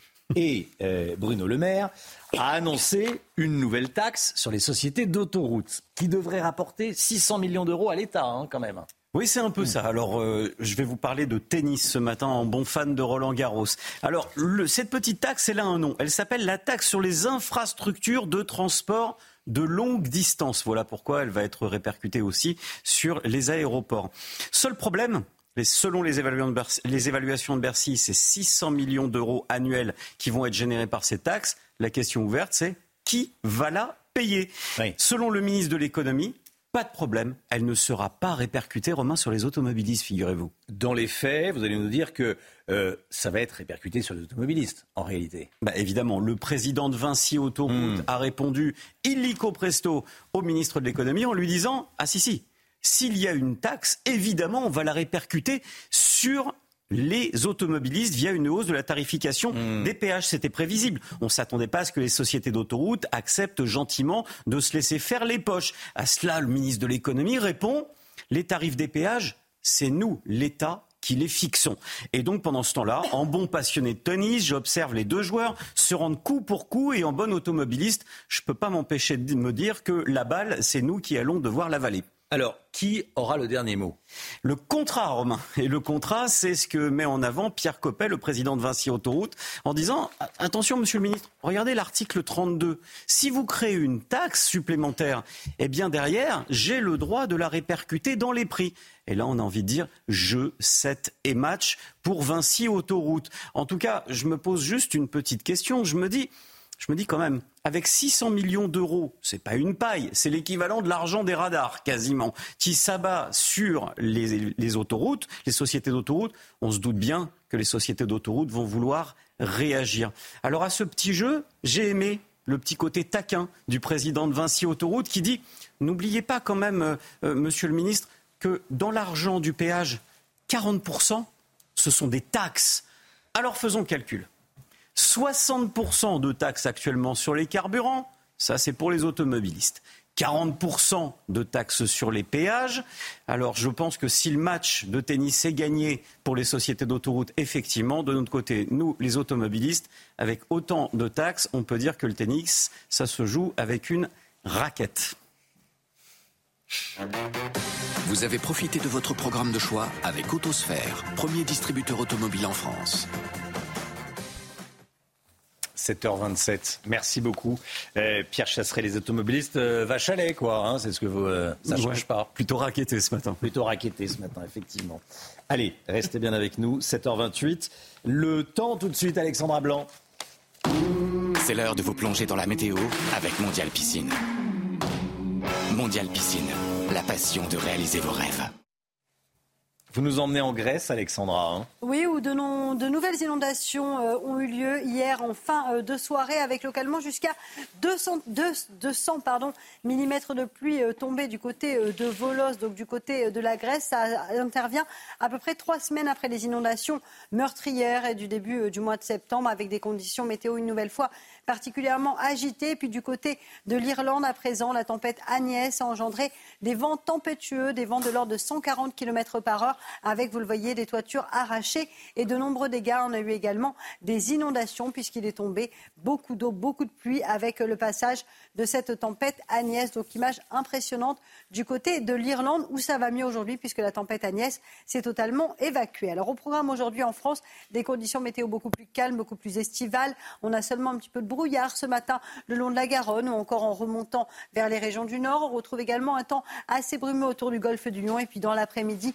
l'été joue les prolongations avec d'une part un temps sec et ensoleillé sur les trois quarts du pays. On retrouvera seulement un temps un petit peu plus mitigé, un petit peu plus nuageux avec quelques gouttes de pluie entre la Bretagne et la pointe du Cotentin. Et puis côté température, les températures sont déjà très douces ce matin. 20 degrés à La Rochelle, déjà 20-22 degrés euh, du côté de la Corse ou encore 17 degrés euh, pour euh, Toulouse. Et dans l'après-midi, midi, les températures sont estivales, dignes d'un mois d'août dans le sud-ouest. Regardez, 32 degrés à Toulouse, 30 degrés du côté de Bordeaux ou encore de Limoges. Température estivale également à Clermont-Ferrand avec localement jusqu'à 28 degrés cet après-midi. Ça baisse un petit peu sur les régions du nord, mais ça reste très doux et cette douceur, cette chaleur va se maintenir au moins jusqu'à dimanche. Le début du mois d'octobre s'annonce particulièrement chaud puisque dimanche après-midi, on pourrait localement avoir jusqu'à 35 degrés dans le sud-ouest.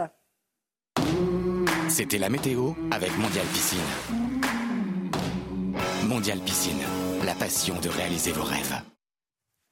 C'est News, il est 7h30. Merci d'être avec nous. L'équipe est là, l'équipe de la matinale. Vous regardez la matinale de CNews. Cela fait cinq jours déjà que l'on est sans nouvelles de la petite Lina, 15 ans. 80 gendarmes vont être mobilisés aujourd'hui pour mener de nouvelles recherches. Les toutes dernières informations dans un instant. Un collège de Pau accepte d'installer des salles de prière pour les élèves musulmans lors d'un voyage scolaire. Pourquoi la direction de l'établissement a-t-elle cédé aux demandes des parents? On en parle ce matin. En plein centre d'Annemasse, en Haute-Savoie, un faux syndic spolie des appartements. Des escrocs se sont appropriés les biens de quatre propriétaires dans une résidence. Comment est-ce possible? Reportage dans ce journal. Le gouvernement dégaine, dégaine le 49-3 pour faire passer une partie du budget à l'Assemblée nationale. C'est le premier 49-3 d'une longue série. Gauthier Lebret avec nous le budget 2024 et la France qui va créer plus de 8000 postes de fonctionnaires. On sait créer des dépenses supplémentaires, mais on ne sait pas faire d'économie en France, nous dira le Mick Guillot. Et tout de suite le Mick. Lina est toujours introuvable depuis cinq jours. Aujourd'hui, 80 gendarmes vont donc participer aux, recherches dans deux nouvelles opérations de ratissage dans le secteur où l'adolescente a, disparu. Dans l'enquête, toutes les pistes continuent d'être explorées. Hein. Oui, hier, une équipe de sept plongeurs de Strasbourg a sondé euh, deux étangs et le domicile de la mère de Lina a été euh, fouillé. Mais pour le moment, aucun élément utile à l'enquête n'a été découvert. Les précisions de Sarah Fenzari. Nouvelle journée de recherche aujourd'hui à Saint-Blaise-la-Roche pour tenter de retrouver la jeune Lina, disparue depuis samedi. 80 gendarmes sont mobilisés pour effectuer de nouvelles opérations de ratissage. Aujourd'hui, les autorités vont se concentrer sur les deux étangs proches de la gare, ces deux points d'eau où les chiens renifleurs ont perdu la trace de l'adolescente disparue. Hier, 15 militaires de la gendarmerie ont effectué un ratissage sur le terrain. Une équipe de plongeurs de Strasbourg a sondé deux étangs sans succès. Lina n'a plus été vue depuis qu'elle s'est rendue samedi en fin de matinée vers la gare de la commune, empruntant à pied un itinéraire d'environ 3 km depuis son domicile, dans cette zone boisée et forestière au pied du massif des Vosges.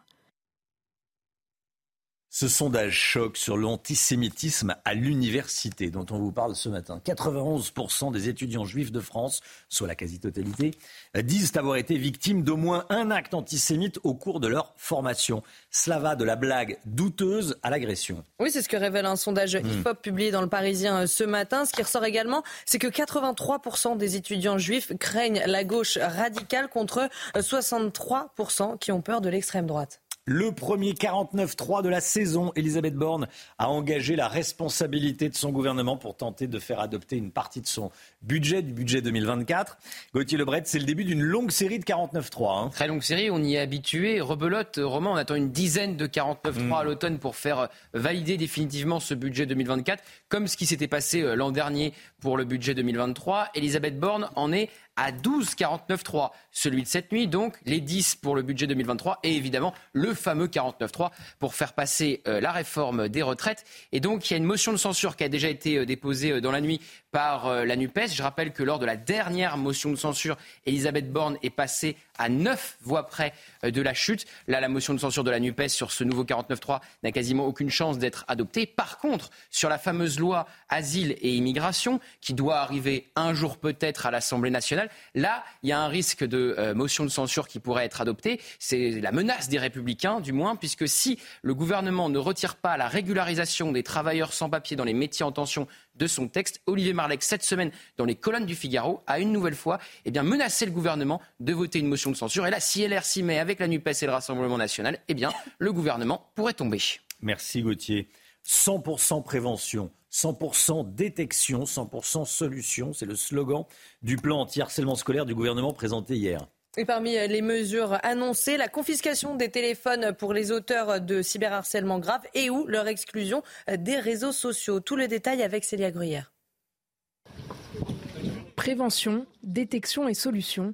Ce sont les trois axes du plan interministériel de lutte contre le harcèlement scolaire présenté hier par Elisabeth Borne. Un plan salué par les associations. C'est historique hein, pour la lutte contre le harcèlement scolaire, euh, des moyens mis en œuvre sur la sensibilisation, sur la détection et sur l'après-harcèlement scolaire. C'est historique, ça n'a jamais été vu en France. Je crois qu'en fait là, tout l'attirail, il est là. Comme l'a dit le, ministre de la Justice, il faut siffler la fin de la récré. Et je crois que c'est ça y est, le coup de sifflet, il a été donné. Parmi les mesures annoncées, le gouvernement prévoit notamment des cours d'empathie qui seront intégrés dans le cursus scolaire, un renforcement du personnel éducatif formé sur le sujet ou encore une auto-évaluation donnée à chaque élève dès le CE2. Quant aux sanctions, certains dénoncent la difficulté d'application.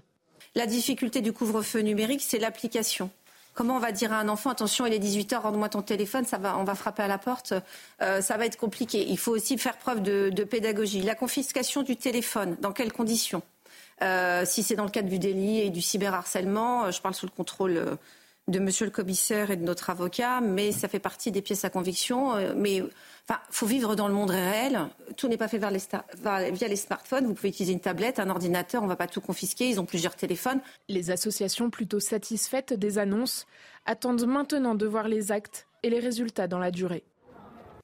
Voilà, et si vous êtes harcelé, si vous connaissez quelqu'un qui est harcelé, vous appelez le 3018. C'est anonyme, même si vous n'êtes pas euh, majeur, vous avez le droit d'appeler de, le, le 3018. Vous aurez des, des conseillers qui vous diront comment vous, euh, comment vous euh, comporter, ce qu'il faut faire. Il y, aura une, il y aura une aide. Voilà, on n'est pas obligé de prévenir papa, maman. On appelle le 3018 et on dit ce qu'on a vu, euh, ce qu'on a constaté ou ce qu'on subit. Ou ce qu'on subit.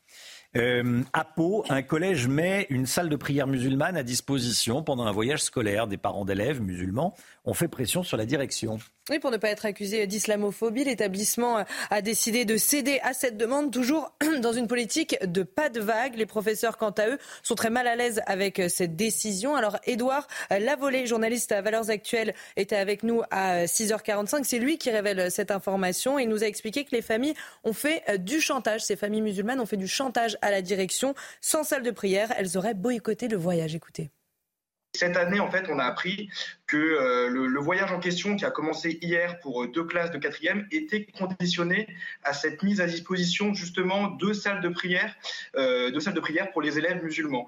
Donc c'est un collège où il y a une forte mixité sociale, où il y a de plus en plus d'élèves musulmans d'année en année, et les, parents d'élèves musulmans menacés de, mettre en péril et de ne pas financer ce voyage si les salles de prière n'étaient pas mises à disposition. C'est illégal c'est illégal. Les proviseurs ont, cédé à la, pression, enfin le, les membres de la direction de l'établissement ont cédé à la pression, mais c'est illégal d'installer des salles de prière dans un collège public. Oui, oui, tout à fait. Et en fait, de, devant l'ultimatum des, euh, des, des, parents d'élèves, les, euh, les, les, la direction a été mise devant le fait accompli, a été prise en otage devant cet ultimatum, et c'était soit annuler euh, le voyage, qui est, comme je l'ai dit, une tradition, une institution, mmh. soit céder, soit faire euh, des accommodements, des aménagements euh, face à ces revendications. Ils ont préféré la, la deuxième solution. Et, euh, et aujourd'hui, c'est les enseignants qui se sentent, voilà, qui se disent à la fois terrifiés et tétanisés par cette situation, totalement pris en otage parce que euh, les, les, enseignants que j'ai interrogés me disent que le, le sanctuaire euh, qui est censé être l'école publique et aujourd'hui n'existe plus. Enfin, on, on, on, bafoue la laïcité euh, dans un sanctuaire qui est censé être l'école. Donc les, les, témoignages que j'ai recueillis de manière anonyme me disent que ça fait partie de toute cette politique du pas de vague. On a peur d'un deuxième Samuel Paty et bien sûr d'être accusé d'islamophobie et d'être condamné presque à la mort sociale et d'être comme ça jeté à, la vindicte populaire. Et on a peur d'une fatwa, en fait, d'une fatwa numérique à l'image de ce qu'a vécu Samuel Paty il y a trois ans désormais. Des escrocs se sont appropriés des appartements dans une résidence en plein centre-ville d'Annemasse. Ils se sont appropriés les biens de quatre propriétaires pour ensuite les louer à leur nom en toute illégalité. Ils ont mis en location des appartements qui ne leur appartenaient pas. Oui, derrière cette arnaque, une habitante de la copropriété. Reportage sur place signé Olivier Madinier, Thibault Marcheteau, Régine Delfour et le récit d'Adrien Spiteri. Christelle peut enfin souffler. Cette propriétaire reprend possession de son appartement dans lequel des squatteurs s'étaient installés, mettant à la porte son locataire. Et il a voulu rentrer chez lui et il y avait un mot sur la porte lui disant que ses meubles et effets personnels étaient chez, le gardien. Donc mon locataire est allé chez ce gardien, qui s'est avéré être un faux gardien, et il lui a dit écoutez, euh, en fait, vous n'êtes pas euh, la propriétaire, c'est pas Madame Combépine, c'est moi. Donc vous n'avez rien à faire là-bas, vous pouvez pas y retourner, et de toute façon, ça a été reloué. Une situation ubuesque, loin d'être isolée dans cet immeuble d'Annemasse. À l'origine de ces affaires, une arnaque vraisemblablement montée par une habitante de la copropriété. Avec des complices, elle aurait créé un faux syndic avec l'objectif de confisquer les appartements à leurs propriétaires légitimes. Elle s'accaparait les parties communes, elle fermait des issues de secours avec des cadenas, euh, on est même allé jusqu'à détériorer euh, des portes d'entrée, mettre des fausses affiches euh, avec des coordonnées erronées à notre place dans le hall. Cette dame-là, cette copropriétaire, aujourd'hui se permet de s'accaparer maintenant les appartements de ses voisins, puisqu'elle considère qu'ils n'ont pas de légitimité. Contactée par téléphone, la personne mise en cause réfute ces accusations. Elle assure être représentée par un avocat et un notaire. Sur ses réseaux sociaux, elle conteste également la légitimité du syndicat actuel. Plusieurs habitants de l'immeuble ont déjà porté plainte. Situation euh, kafkaïenne, on leur souhaite beaucoup de, courage. Et euh, voilà, on vous, on vous, raconte cette histoire ce matin. 7h40, 8h20. Merci d'être avec nous.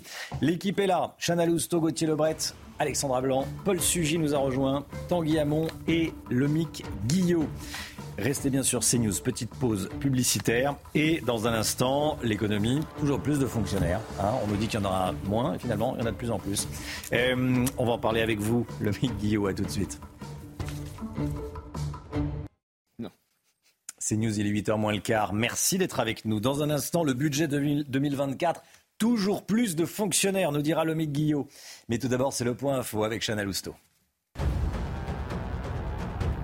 6 Français sur 10 veulent mettre fin aux subventions publiques versées aux associations pro-migrants. C'est ce que révèle notre dernier sondage CSA pour CNews qu'on vous dévoile ce matin. Dans le détail, la question ne fait pas l'unanimité selon la proximité politique des sondés. 89% des électeurs de droite sont, sont également euh, pour arrêter de subventionner ces associations contre 36% à gauche. 12 ans de prison pour violences volontaires aggravées sur personne dépositaire de l'autorité publique. C'est la peine dont a écopé l'automobiliste qui est à l'origine de la mort du policier Éric Monroy. Une peine minimum selon l'avocat de la veuve du policier au vu des faits reprochés à Charlie Fajol.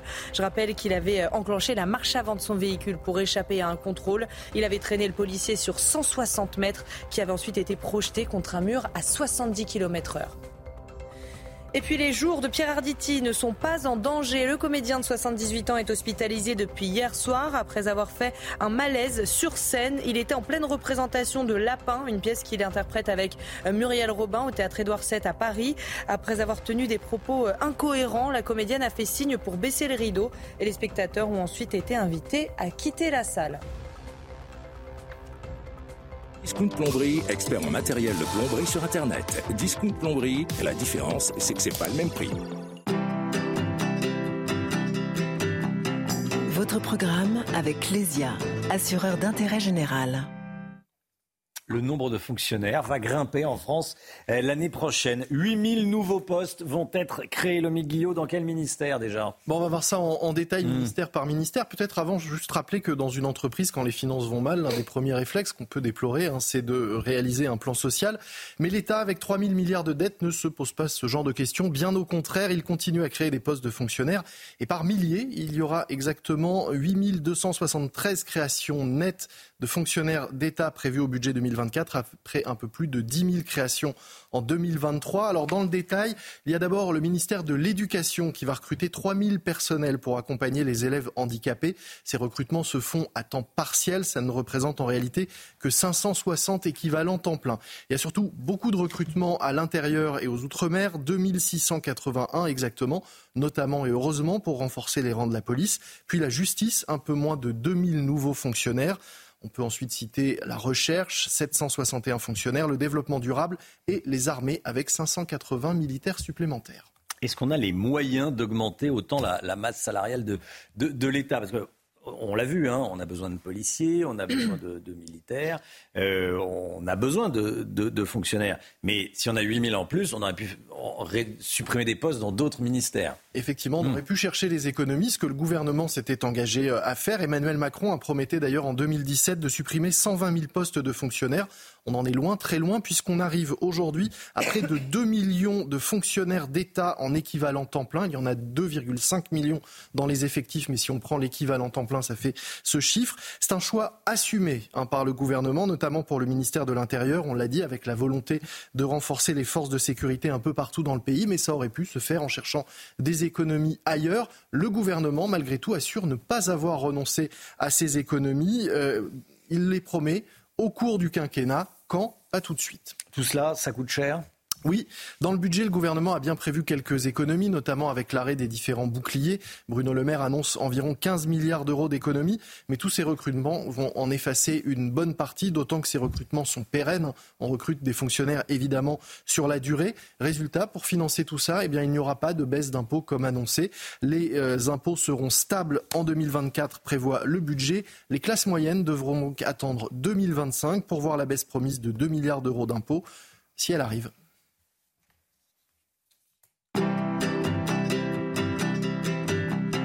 C'était votre programme avec Clésia, assureur d'intérêt général. C'était votre programme avec Discount Plomberie, fournisseur des professionnels de la plomberie et du chauffage sur Internet. Discount Plomberie, la différence, c'est que c'est pas le même prix. Une véritable épuration ethnique a lieu en ce moment dans le Haut-Karabakh. On va en parler avec vous, Paul Sugy, dans, un instant. Le point de vue de, de Paul Sugy dans la matinale. À tout de suite.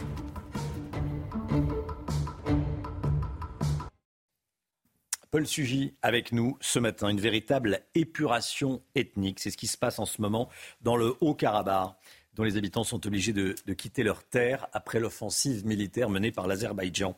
Vous nous en parlez ce matin, Paul, parce que l'écrivain Sylvain Tesson a décidé d'interpeller le président de la République. Oui, Romain, l'histoire se fait sous nos yeux. À l'instant, euh, on a une dépêche de presse qui nous apprend que déjà 65 000 des Arméniens qui vivent dans le Haut-Karabakh ont donc fui cette mmh. région qui est en train d'être reprise par l'Azerbaïdjan et sont arrivés en Arménie. Il y a en tout à peu près 120 000 Arméniens au Karabakh. Et donc, c'est véritablement une épuration ethnique. Ils sont en train de tous quitter dans des conditions déplorables euh, la, terre dans laquelle ils ont vécu, grandi, la terre qui est à leur depuis 2500 ans.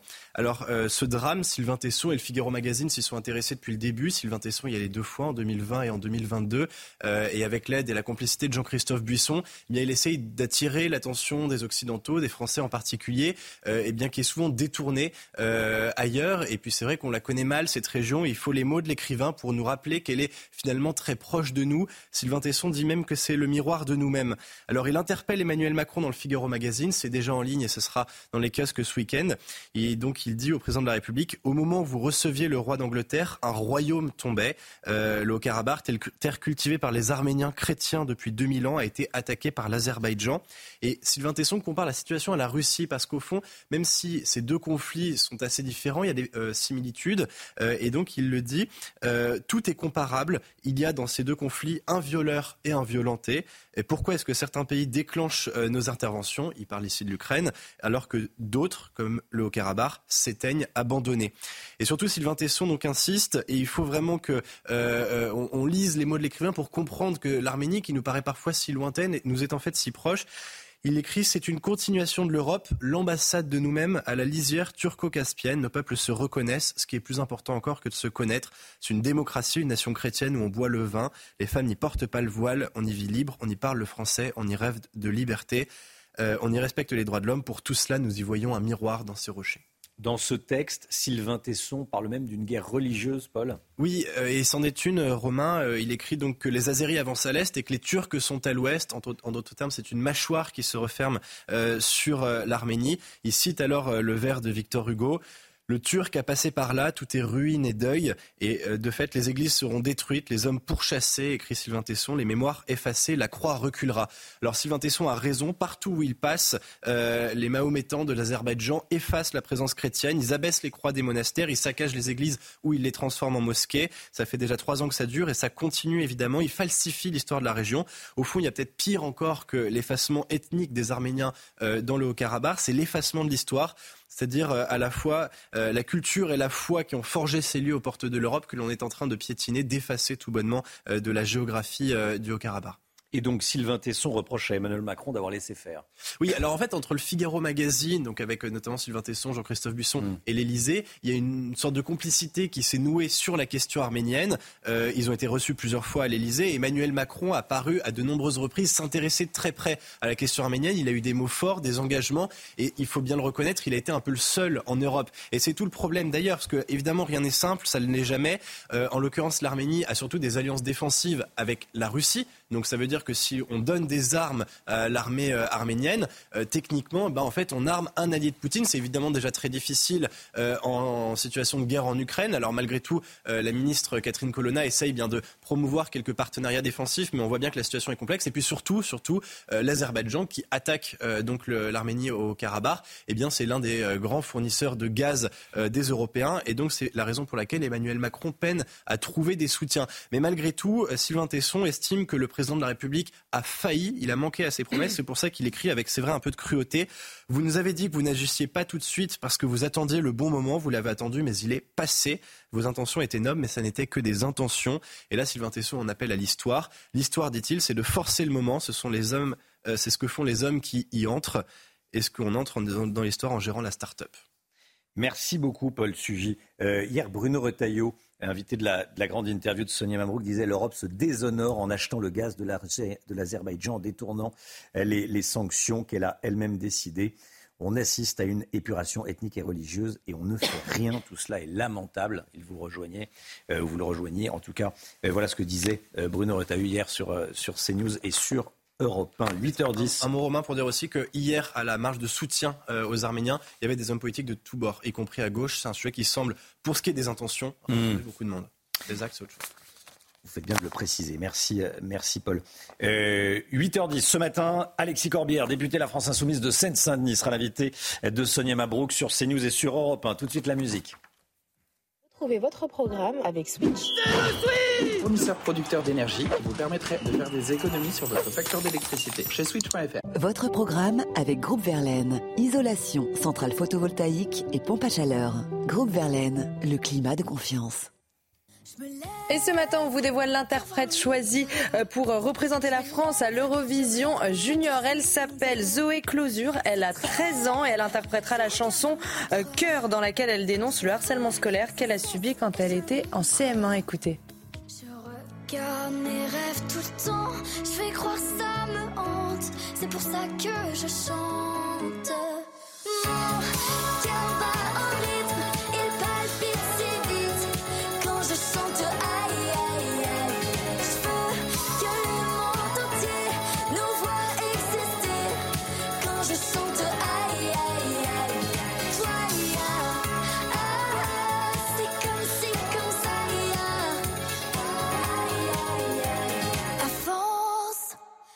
C'était votre programme avec Groupe Verlaine. Isolation, centrale photovoltaïque et pompe à chaleur. Groupe Verlaine, le climat de confiance. C'était votre programme avec Switch.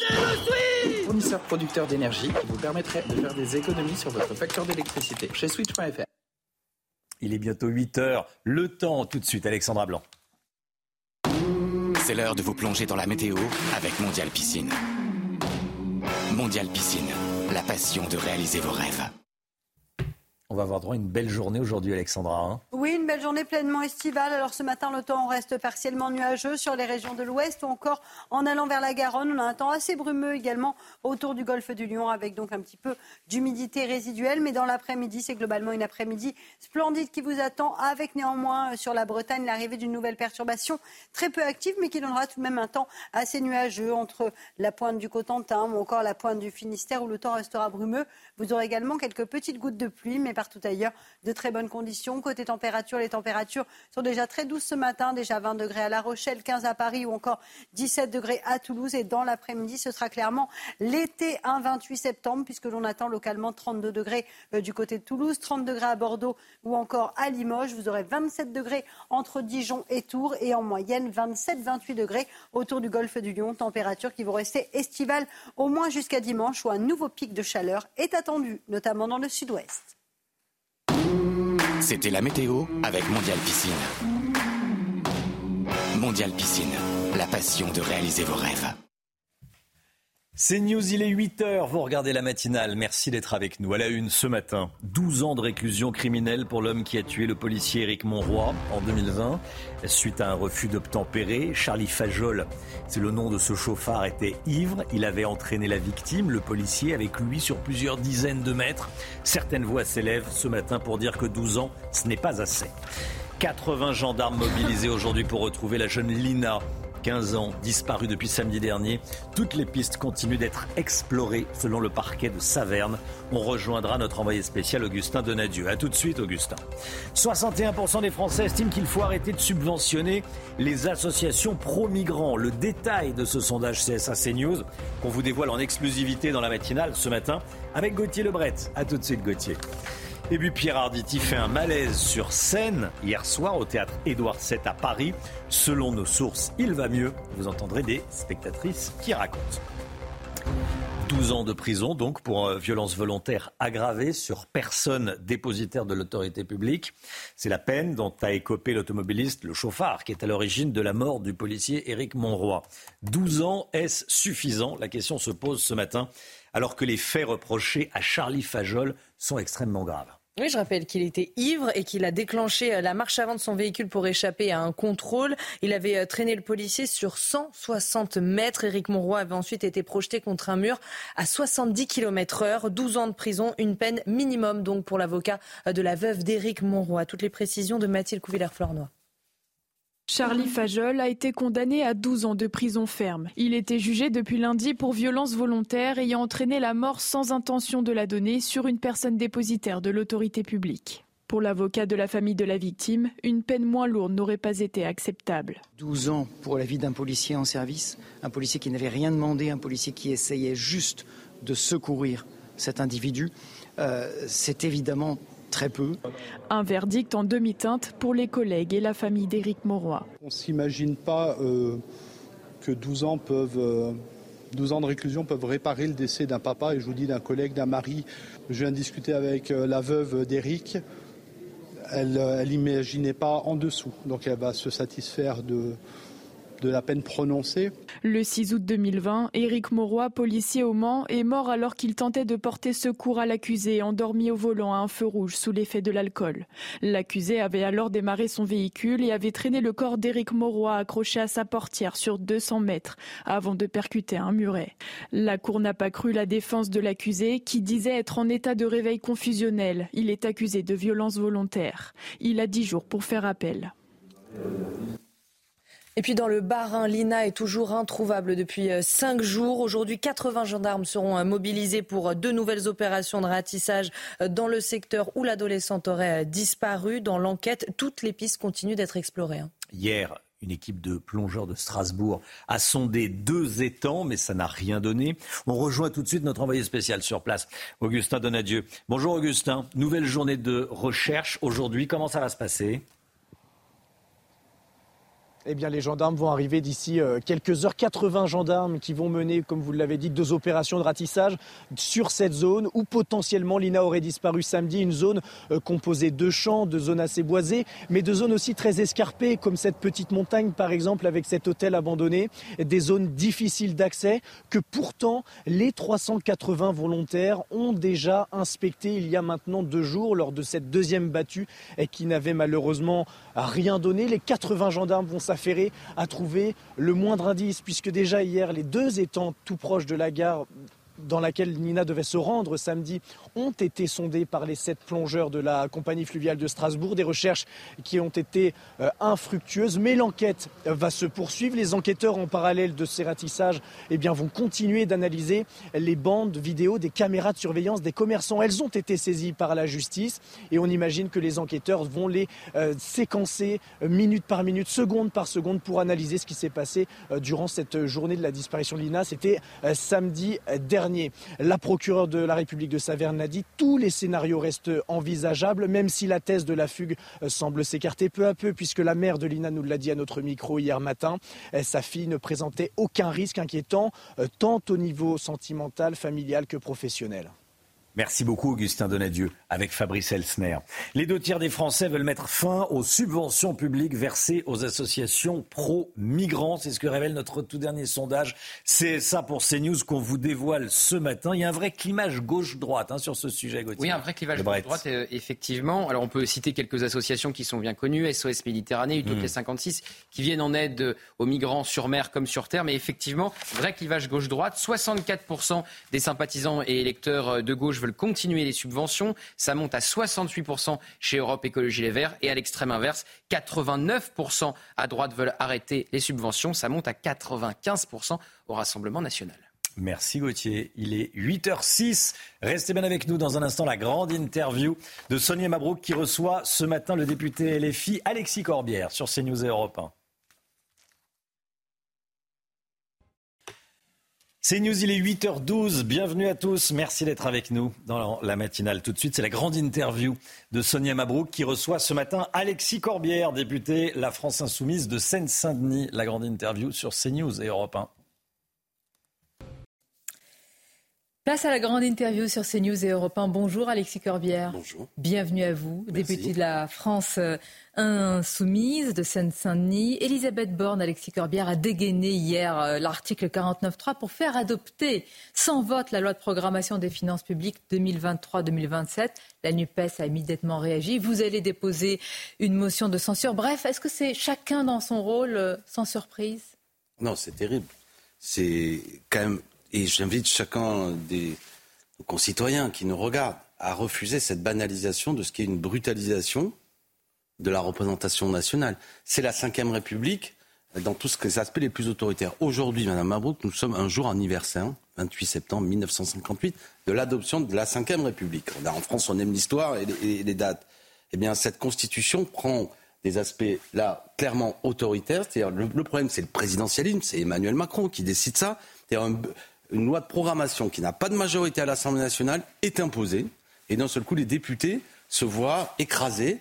Donc euh, j'invite chacun à dire qu'il est temps de passer à une sixième république. Plus écrasée, oui, bien sûr. Des bien mots qui ramènent euh, à une démocratie oui, on est dans une démocratie de très basse intensité. Attends, c'est quoi le problème? C'est mes mots ou c'est le fait que les députés ne peuvent même pas voter Je vous un budget préciser votre perception de, du Oui, régime dans lequel on De toute est. façon, je pense que la Constitution de la Ve République a des traits autoritaires. Elle est née en 1958 pour des raisons euh, qui étaient dues à la crise algérienne, etc., mais aussi sous la menace d'un coup d'État militaire. Vous le savez, en 1958, le général de Gaulle revient dans ces conditions, et il y a quelque chose qui était inédit dans les quatre autres euh, euh, constitutions, c'est le président de la République a des pouvoirs én- énormes qui se concentrent, et Madame Borne, qui n'est là que par la volonté d'Emmanuel Macron, a la possibilité de dire à 577 personnes qui représentent la nation, vous ne voterez pas. Et vous avez la possibilité de déposer une motion de Non, non, mais censure. d'ores et déjà, c'est choquant. Et je veux dire, nous n'acceptons pas cette infantilisation du citoyen qui d'un seul coup accepterait que quelqu'un de minoritaire, Madame Borne est minoritaire dans le pays, minoritaire à l'Assemblée nationale, peut imposer ça. Quel est le fond du débat? Pourquoi nous sommes contre? C'est que c'est un budget qui veut faire chaque année Parlons-en. 18 milliards d'économies, 70 milliards jusqu'à 2027. Est-ce que vous voulez moins de profs, moins de moyens dans les hôpitaux, moins de policiers? Est-ce que vous voulez une désagrégation des services publics? Est-ce que vous voulez qu'en même temps qu'il y a un affaiblissement de la puissance publique, les profits qui ne cessent d'augmenter, et y compris des cadeaux fiscaux aux plus riches C'est ça le budget Est-ce est que, injuste. Monsieur Corbert, vous voulez plus de- d'endettement de, la France? Vous voulez une France qui ne soit plus euh, souveraine euh, Eh bien non, mais qu'est-ce que c'est qui endette? Écoutez ce que nous disent tous les observateurs. Ce qui endette, c'est que précisément ce budget vise à baisser notamment la fiscalité des plus riches.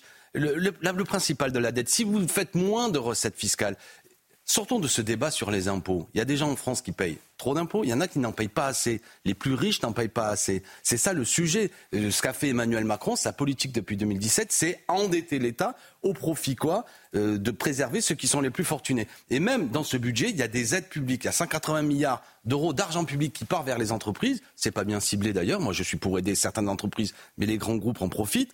Alors qu'à l'inverse, on se retrouve dans, une situation Bien. où vous avez des Mais injustices vous avez et noté quand même, vous avez noté le retour de l'indemnité carburant, vous avez dû noter la revalorisation aussi des pensions de retraite quand l'exécutif Bruno Le Maire, Oui, quand euh, les- Bruno Le Maire assure justement être au chevet de la France qui souffre, c'est le cas avec euh, de telles mesures? Ben, c'est- elle souffre de la politique de Bruno Le Maire. On veut que c'est Un paradoxal. peu de l'inflation qui dépasse les frontières Alors, de la France. Non, mais de l'inflation. Alors, plusieurs sujets. Premièrement, c'est paradoxal que sur le carburant, c'est ce que vous avez abordé, on se retrouve à ce qu'il y ait des aides publiques pour aider à ce que des groupes pétroliers, je ne parle pas des stations-service, f- continuent à faire des profits. C'est-à-dire l'argent public va faire en sorte de limiter un peu les conséquences du fait qu'on a aujourd'hui une situation euh, où on ne veut pas toucher à Total qui fait des, des- des bénéfices conséquents. Écoutez, sur la question de l'inflation, ce qui est paradoxal, ce que nous dit même le FMI, c'est que la moitié aujourd'hui euh, de l'inflation est due à l'augmentation des profits, en vérité. Ça n'est pas les conséquences extérieures. Vous ne il y croyez pas à la boucle inflation-prix, c'est bien ça? Ben, il y a une boucle prix,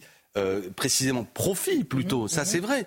Mais elle n'est pas, il n'est pas exact, c'est ce que nous dit le FMI, beaucoup d'autres organismes, mais je cite celui-là parce que, à vos yeux, il sera sans doute, et pour de bonnes raisons, un peu plus neutre, c'est pas une parole insoumise, qu'il y a une augmentation des marges qui n'a jamais été aussi importante. Pour quelle raison En cette période où vous, moi, tous ceux qui vont faire les courses voient les prix augmenter, il y aurait des gens qui seraient préservés de tout problème. Ce sont les groupes, ces grands groupes financiers qui voient leurs marges augmenter. Moi, je ne trouve pas Et ça normal. C'est le moment donc de bloquer les prix des produits Bien. de première nécessité. Le président et dit non. Il dit non a tort. Ben, il a tort. Lutter contre l'inflation, lutter contre le désendettement et investir dans la transition énergétique, mais dites-nous, c'est- la quadrature du cercle. Et parce que tout ça n'est pas vrai. Il n'y a pas d'investissement euh, dans la transition énergétique. Vous avez le vu rapport le plan Pisani-Ferry, écologique quoi, 3 milliards, alors que le rapport Pisani- euh, Pisani-Ferry en veut 30. Mais comment vous faites vous, vous dépensez l'argent que vous n'avez pas si vous étiez au pouvoir? Vous m'avez pas écouté, je vous dis que de l'argent, il peut y en avoir, à condition que l'on cesse de baisser la fiscalité pour les groupes les plus importants, tel qu'on nous dit, le soi-disant ruissellement. Je prends l'impôt sur la grande fortune, mais toute une série d'autres mesures ont été prises depuis 2017 pour soi-disant créer les conditions d'une activité où, de manière mécanique, ce qu'on appelle le ruissellement, c'est plus il y aura des profits accumulés, plus ça profitera à chacun d'entre nous. Ce n'est pas ce qu'on voit. On a aujourd'hui des fortunes qui s'accumulent, des profits significatifs, des dividendes qui sont renversés, je citais Total, avec des divi- dividendes records, alors qu'à l'inverse, on se retrouve avec une inflation et on se retrouve aussi avec 10 à 12 millions Et vous de gens. demandez toujours le blocage des prix. Alors voilà, ça c'est des mesures toutes simples qui ont déjà existé par ailleurs. Hein. C'est pas l'économie administrée. Le fait qu'on choisit, on, ça pourrait être une instance avec les pouvoirs publics, des produits de première nécessité, alimentation, scolaire, etc., dans lequel on bloque les prix et aussi dans la grande distribution, et notamment vis-à-vis des distributeurs pétroliers aussi, qu'on bloque non seulement les prix, mais aussi les marges. C'est ça qui est intéressant. Pourquoi on le ferait pas? Pourquoi il y aurait une seule un seul acteur qui ne serait pas impacté par tout ça, ce sont notamment ces grands groupes pétroliers ou la grande distribution. Euh, la une du Parisien, un sondage sur l'antisémitisme à l'université, un sondage IFOP pour les étudiants juifs de France. Ce sondage indique que la grande inquiétude des étudiants juifs, ce n'est plus tellement euh, l'extrême droite, c'est aujourd'hui euh, l'extrême gauche. Ils sont 83% à redouter des actes et des violences de l'extrême gauche. Comment vous réagissez? Faut regarder cette étude. L'antisémitisme est absolument insupportable. S'il y a de l'antisémitisme euh, qui frappe encore plus à l'université, ce que je suis prêt à croire, il faut le lutter contre. Après, on va regarder ce que nous dit cette étude entre la Regardez ce perception. que dit le président des étudiants Oui. juifs de France. Il y a un problème évident de parole antisémite à la France insoumise, donc euh, Ah. chez vous. Par mais- ses sorties, Jean-Luc Mélenchon a choisi d'assumer voilà, ce fléau, sans doute par clientélisme électoral. Moi, je, je- c'est- écoutez, ce que je dis au président de l'UEJF, comme je l'ai dit euh, au président du CRIF, discutons. Moi, j'en ai assez de ces phrases. Je ne sais pas de quoi il parle. Est-ce que lui-même, il est capable, une fois que ces propos ont été dits Moi, je le suis. de- de Daniel citer- Simonet, Daniel Obono qui pose avec Jérémy Corbyn, accusé de dérapage antisémite. Les propos de Jean-Luc Mélenchon en Alors, je 2020, vous arrête qui parle de Non, Jésus attendez, vous- vous crucifié êtes- par vous- ses propres compatriotes. Non, non, non, mais là, vous mélangez deux choses déjà. Jérémy Ah, vous Corbyn. Non, non, j'entends bien. Jérémy Corbyn, c'est un travailliste, un socialiste, etc. Mais très bien. connu pour ce dérapage antisémite. Non, justement. Non, Ah. non, non, non, non, non, non. Là, vous vous trompez. Il a, ce qu'on lui a reproché, c'est que, ce qu'on lui a reproché, c'est de ne pas assez agir. Mais lui n'a jamais eu, à ma connaissance, de, de propos antisémites. Quand on il était à la direction, antisémite, mais même la direc- il a été réintégré au Parti travailliste parce qu'il est. faire un débat sur Jérémy Mais c'est vous qui. Alors, je- vous avez bien raison. Bon, je vous cite non, mais voilà, Mélenchon. Je vous cite Sonia Mabrouk. Je vous renvoie votre phrase. Ah bah, Nous n'allons pas faire un débat sur. Mélenchon. Je non, mais regardez, c'est amusant. Vous m'attaquez sur un sujet. Je, vous réponds. attaque pas. Si, Je vous non, cite la phrase du Non, mais sortons de tout ça. Tout ça est infamant. Je suis, moi, pour être très dur et très ferme, contre l'antisémitisme. D'accord? S'il y a des propos antisémites qui sont tenus par qui que ce soit la France insoumise, la personne va être immédiatement exclue. D'accord? Maintenant, il ne faut pas non plus que sur la base de propos vagues, il y ait une espèce de rayon paralysant. Oui, parce que là, je ne sais pas très bien. Je, je vous dis que je ne connais pas de propos antisémites qui aient été portés à la France insoumise. Mais au-delà de vous vous, attendez, c'est pas avec vous que j'ai envie de discuter, si je puis me permettre. Ah bah, je suis, j'ai envie de discuter avec l'UEJF et le. Vous Non, mais des questions ce matin. oui, mais parce que c'est pas vous. Vous Vous pourriez relayez. débattre avec le président C'est ce que je suis en train de vous dire. Au-delà de vous, euh, je, réaffirme mon respect. Ce que je veux dire, c'est pas Sonia Mabrouk que je veux convaincre. Je veux convaincre, notamment vous citez l'UEJF ou le CRIF, si ces instances considèrent qu'il y a un problème, de la même façon que moi, je peux leur faire aussi certains reproches, parce que je pense qu'ils ratent aujourd'hui un antisémitisme porté notamment par Éric Zemmour et toute une série de forces d'extrême droite, qui est un vrai sujet sur lequel je les trouve moins allants. De la même façon, tout à l'heure, pardon, je, vous- je voulais Euh, redire. Ils sont la cible eux-mêmes de l'antisémitisme. Ben voilà, Laissez, voilà, Laissez-leur voilà. choisir, par- pardon, selon eux, de qui vient l'antisémitisme. Oui, mais parce qu'aujourd'hui, enfin, je suis pour qu'on en discute avec eux. Parce que notamment, là, vous me citez un sondage sous les yeux, mais le président du CRIF, quand il a pris la parole cet été, avait fait un discours dans lequel il, il voyait une, euh, un antisémitisme qui montait, ça m'intéresse. Et après, je trouve que dans, en quelque sorte, les cibles qu'il donnait, il passait un peu à côté. C'est une discussion qui m'intéresse si j'ai affaire à des gens de bonne foi, et je veux le croire, qui veulent lutter contre la montée de l'extrême droite. Parce que le sujet de l'extrême droite, c'est un vrai sujet. Y Ils vous disent euh, que le problème, c'est l'extrême gauche aujourd'hui. bah, moi, je ne me suis pas d'extrême gauche. Donc, vous voyez, c'est vous-même qui interprétez ou Vous des gens qui euh, interprètent. Du centre ou de la droite, alors Non, je suis un homme de gauche et un républicain. Bien, alors, non, mais vous, êtes d'extrême droite, vous? Certains le disent chez vous. Bon, mais alors. Donc? Et vous, vous en pensez quoi? Je ne sais pas, c'est vous qui êtes Non, dans mais la alors, donc, vous, vous me dites, euh, moi je pense que la chaîne, effectivement, relaye des thématiques d'extrême droite. Ça, c'est assez Donc évident. on est en train de parler, Monsieur Corbière, d'un sondage sur l'antisémitisme où vous êtes pointé. Et voyez-vous comme Non, vous non, je ne suis pas pointé. On parle... Je ne suis pas Ah bon pointé. Je vous... Alors, L'extrême gauche, ce n'est pas moi. Je ne suis pas d'extrême gauche. C'est l'interprétation de Sona Mabrouk. Quand Jean-Luc Mélenchon en 2020 parle de Jésus crucifié par ses propres compatriotes, quand ces mêmes juifs, ces étudiants disent que ça véhicule l'antisémitisme, vous êtes en train de me dire que c'est aujourd'hui moi l'extrême droite. Euh, donc, c'est-à-dire, premièrement, je combats l'antisémitisme et les propos qui ont là ne me semblent pas être des propos antisémites, euh, mais je suis pour en discuter avec les interlocuteurs. Vous voyez, on est en train de parler du budget, de l'inflation, et vous m'embarquez sur un sondage que je découvre ce matin. À la une du Parisien. Oui, d'accord, mais, mais je vous, la vous m'avez pas dit très bien. Un sondage qui ne dit pas d'ailleurs que c'est la faute à la France insoumise, qui parle de l'extrême gauche de manière générale, et que vous voulez m'affubler de ça. Ça vous va très bien. Dans le nouveau Revenons livre plutôt. de Moi, je vois la Mélenchon. montée de Ça va vous l'extrême. intéresser. Le vous nouveau livre de. Jean-Luc Mélenchon. Évidemment, vous l'avez lu. Non Ah, bon, écoutez, je- non, non, mais vous voyez. Et vous le savez d'ailleurs que je ne l'ai pas lu. Il sort aujourd'hui, donc euh, allons-y. Peut-être que vous l'avez avant d'autres quand même. Non, non, pas du il tout. est intitulé Faire mieux. Alors il y a beaucoup de choses passionnantes. Et il y a cette phrase La France est citée comme l'exemple mondial des violences policières. Ouais. Vous signez? Bah, écoutez, est-ce que c'est vrai que depuis cinq ans, de- on va prendre un sujet, l'utilisation d'armes à feu à l'occasion de contrôles de police. Il y a eu plus de morts en cinq ans donc, euh, que ces 15 dernières années. Qu'est-ce qui se passe? Qu'est-ce qui a changé? On peut en discuter ou pas? C'est un service public, la police, d'accord? Est-ce qu'il est vrai aujourd'hui qu'il y a parfois... Monsieur Ah non, non, je ne suis pas La habile. France, exemple mondial. Oui, oui, parce que la France, parce que c'est des chiffres. Comme l'Iran. Parce que par c'est des chiffres. Parce que ce sont des chiffres. Qu'est-ce que vous comparez là? La France, exemple mondial, c'est-à-dire en numéro un. Il y a un sujet dans les grandes dans le démocraties, monde, C'est la madame, France, c'est madame. les policiers français qui sont en train de tuer. Monsieur Corot. On est parmi les chiffres, on a les, parmi les chiffres les plus importants. Pour quelle raison Vous regardez, il y a un sujet sérieux qui concerne tous les citoyens. La police est un service public. On a le droit de parler de l'hôpital, de l'école, et on peut parler de la police sans qu'immédiatement il y ait un syndicaliste policier d'extrême droite. Je dis d'extrême droite parce que les communiqués qui sont faits cet été parlant de vermine quand ils parlent de partie de la population euh, est un certain discours. Qui débarque et qui, immédiatement- qui dit immédiatement Monsieur Cormier, vous êtes anti-flic. Je ne suis pas anti-flic, je suis pour une police républicaine. Mais j'observe. Écoutez-moi, laissez-moi terminer. Mais ça m'intéresse. Ah mais non, on peut pas discuter. Pourquoi que vous depuis dites quelques police républicaine, c'est-à-dire qu'elle ne l'est pas? Et certains ne sont pas républicains. Oui, quand un syndicat Certains. de police. Quand Donc un syndicat tous, de police. Mais bien sûr, je n'ai jamais dit. Je n'ai jamais dit. Systématisent tout, euh, ça n'a pas lieu d'être. Mais il y a des violences policières. Est-ce que, est-ce que le chiffre que je viens de vous donner, que ces cinq dernières années, il y a eu autant de personnes qui sont abattues à l'occasion d'un contrôle de police que sur ces 15 dernières années, doit nous amener à voir quelles sont les techniques policières utilisées? Est-ce qu'il n'y a pas matière à discuter avec les policiers eux-mêmes, qui seraient contents du fait qu'on leur donne des moyens pour travailler? C'est les policiers, je vais vous dire, moi de ce que je vois. J'ai demandé une commission d'enquête, notamment sur le taux de suicide dans la police, qui sont soumis à des cadences infernales, qui travaillent dans des mauvaises conditions, qui sont amenés à ce que les, les, les, les- les procédures qu'on leur demande ne correspondent pas toujours à la réalité. C'est un vrai sujet. Si chaque fois qu'on veut aborder ce sujet... Très bien. Parlons-en. Est-ce que vous condamnez Alors, soyons clairs. Est-ce Oui. que vous condamnez ce matin l'attaque samedi du véhicule de police? Regardez, c'est la preuve que vous ne suivez pas le débat. Nous l'avons condamné. Tout le monde l'a Ah condamné. bon? Cette Sandrine Rousseau, qui fait partie de la NUPES, l'a condamnée? Je, je- là, je suis dans la France. Oui, je pense que oui, mais c'est Ah pas non, non, sujet. elle a dit que le Mais geste du policier est, inadmissible. Mais par, monsieur pardonnez-moi d'être précise. Mais moi, je suis précis. Je vous Sandrine répète, Rousseau c'est ne une faute, c'est question. Eh ben, Sandrine Rousseau a tort de pas vous faites condamner. partie du même mouvement Non, non, non, bah c'est une alliance, mais c'est une question rhétorique. Je condamne. Il est hors de question que quiconque porte des coups contre un policier le menace, agresse un véhicule de police.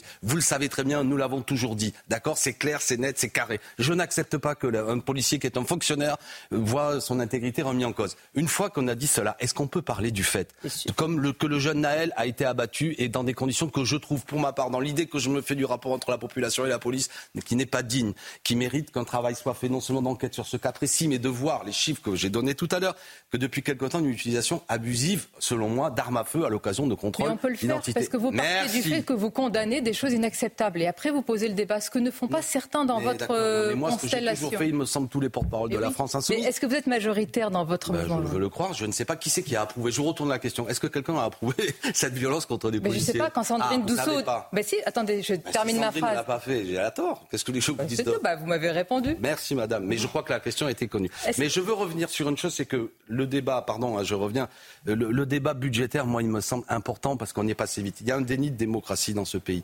Je le répète. Il est temps de réfléchir à un rapport différent du, entre du citoyen, entre euh, ce gouvernement et le budget qui arrive. Là, je vais y retourner après avoir vous laissé. Est un budget que nous allons nous faire imposer, qui va avoir des conséquences terribles. Et pendant qu'on vous pille, en plus, puisque vous avez, on a parlé du RN et des opposants.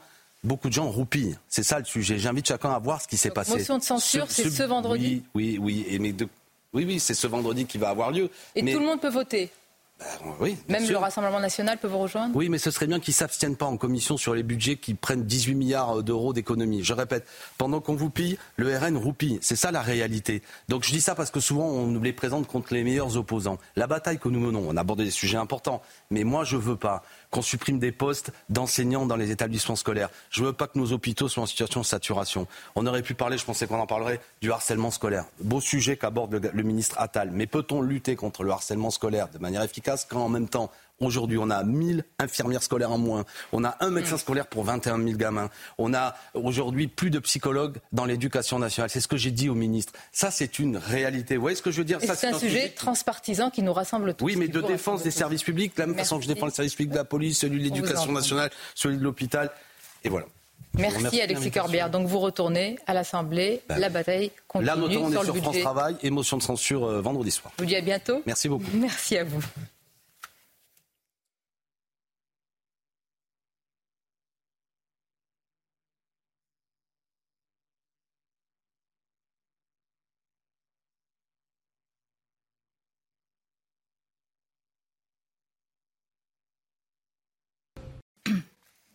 C'est News, il est 8h30. Merci à vous, Sonia Mabrouk, et à votre invité, Alexis Corbière. Il a été question notamment de l'attaque de la voiture de police hein, samedi dernier. Sandrine Rousseau a tort de ne pas condamner, a dit Alexis Corbière, de ne pas condamner l'attaque de cette voiture de, police par des militants d'extrême gauche. On va y revenir. Il pourra le dire aussi à Eric Coquerel. Pardon? Il pourra le dire aussi à Eric Coquerel. Voilà.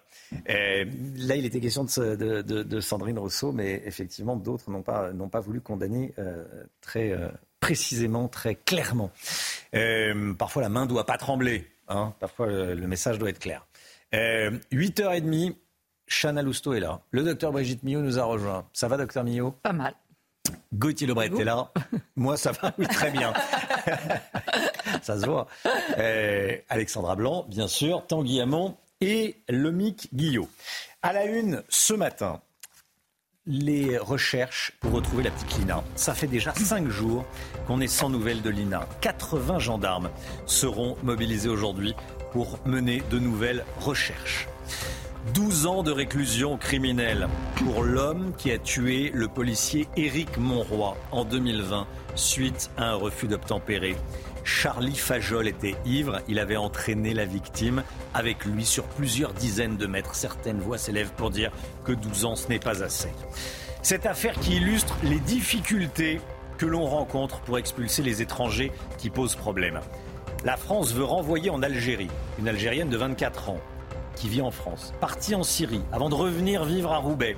Elle est proche de l'État islamique et pourtant la justice rend un avis défavorable à son expulsion. Comment est-ce possible Tanguy Hamon avec nous.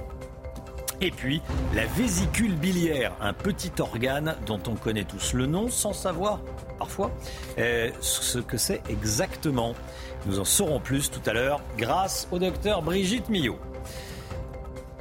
Lina est toujours introuvable depuis maintenant 5 jours. Aujourd'hui, 80 gendarmes seront mobilisés pour deux nouvelles opérations de ratissage dans le secteur où l'adolescente a disparu.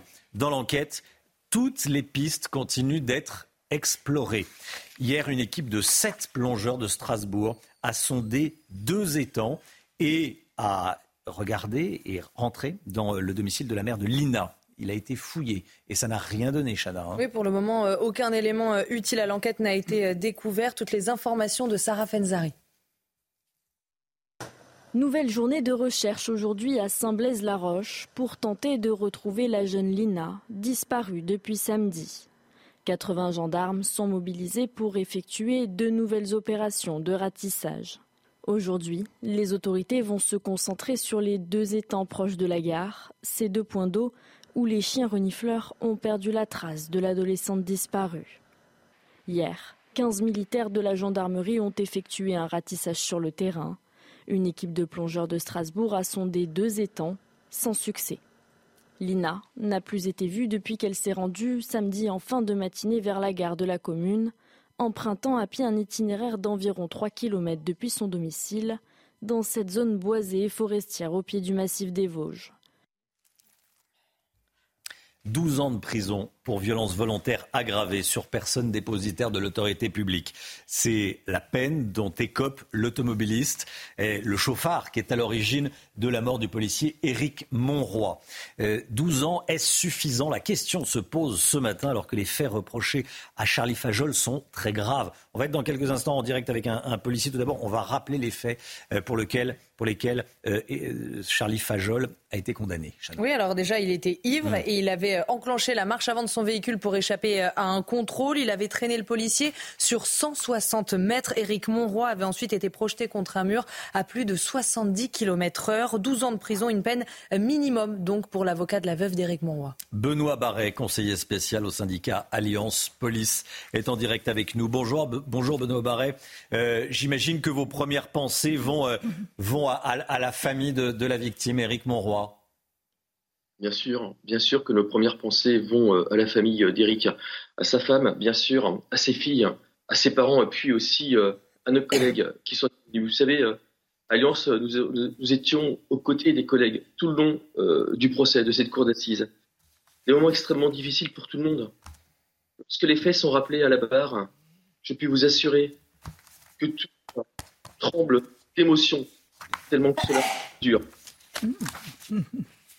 Simplement, ce que, ce que je peux vous dire, hein, c'est qu'on sait aujourd'hui que pour la cour d'assises de la Sarthe, la vie d'un policier, d'un père, d'un fils, d'un mari, d'un ami, c'est 12 ans.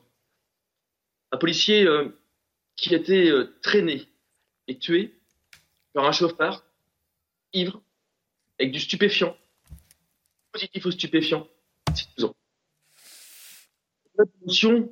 Bien évidemment, il n'est pas c'est le temps d'abord de la décence, du respect de la famille. la peine de 12 ans, on interroge et on laisse euh, cette fois-ci seul juge les gens qui soutiennent massivement la police nationale. Au long de ce procès, euh, on a pu constater euh, le soutien des Manceaux, le soutien des citoyens. Et au-delà d'un policier mort, c'est toute une profession qui s'interroge.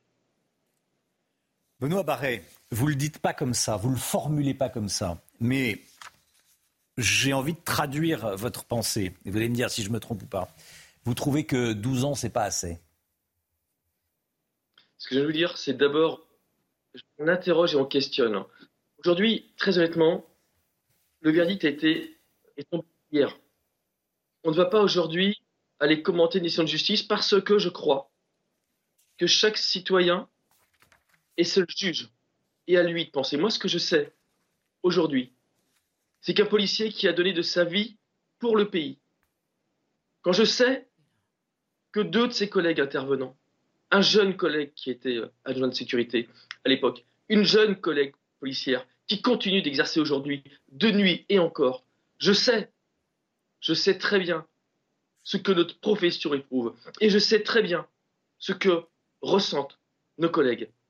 Vous savez, les citoyens, 12 ans, je crois que chaque personne est capable, en son âme et conscience pour le coup, de savoir ce que représente 12 ans. Parce que la vie d'un policier, je vous le répète, et ensuite vous interpréterez les mots et mes, paroles comme vous souhaitez.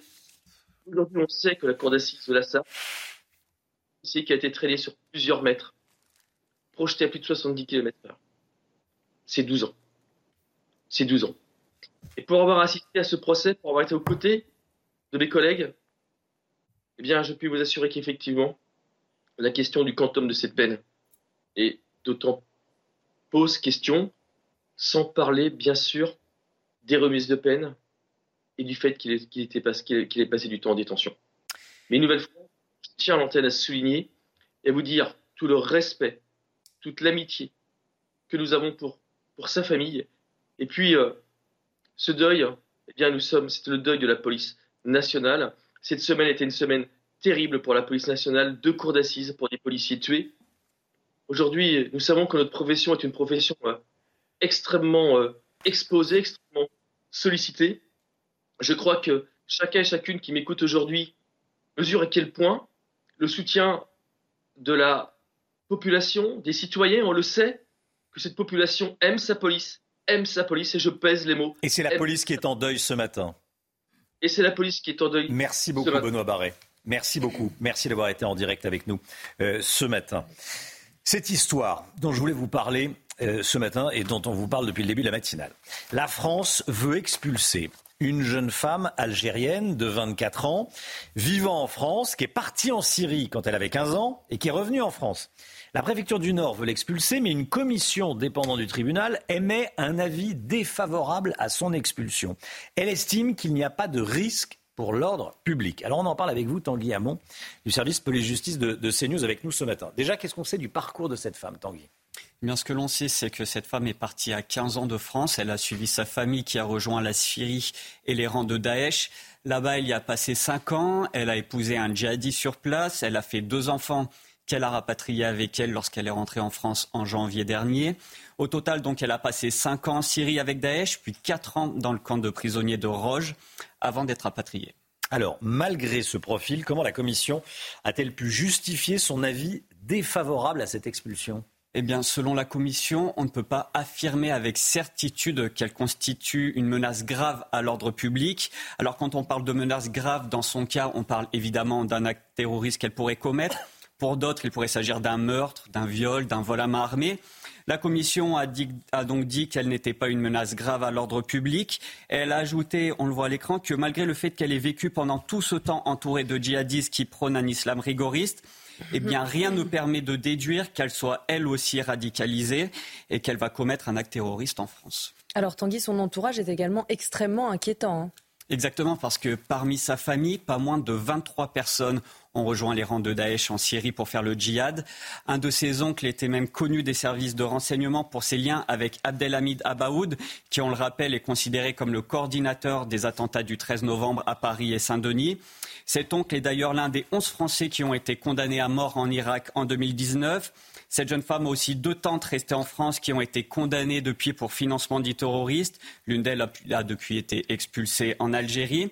Et d'ailleurs, la jeune femme euh, n'hésite pas à se servir du profil de sa famille pour se défendre et affirmer qu'elle a été sous leur emprise durant tout ce temps et qu'elle est aussi une de leurs victimes. Alors tout ça, ce discours ne convainc évidemment pas le préfet du Nord.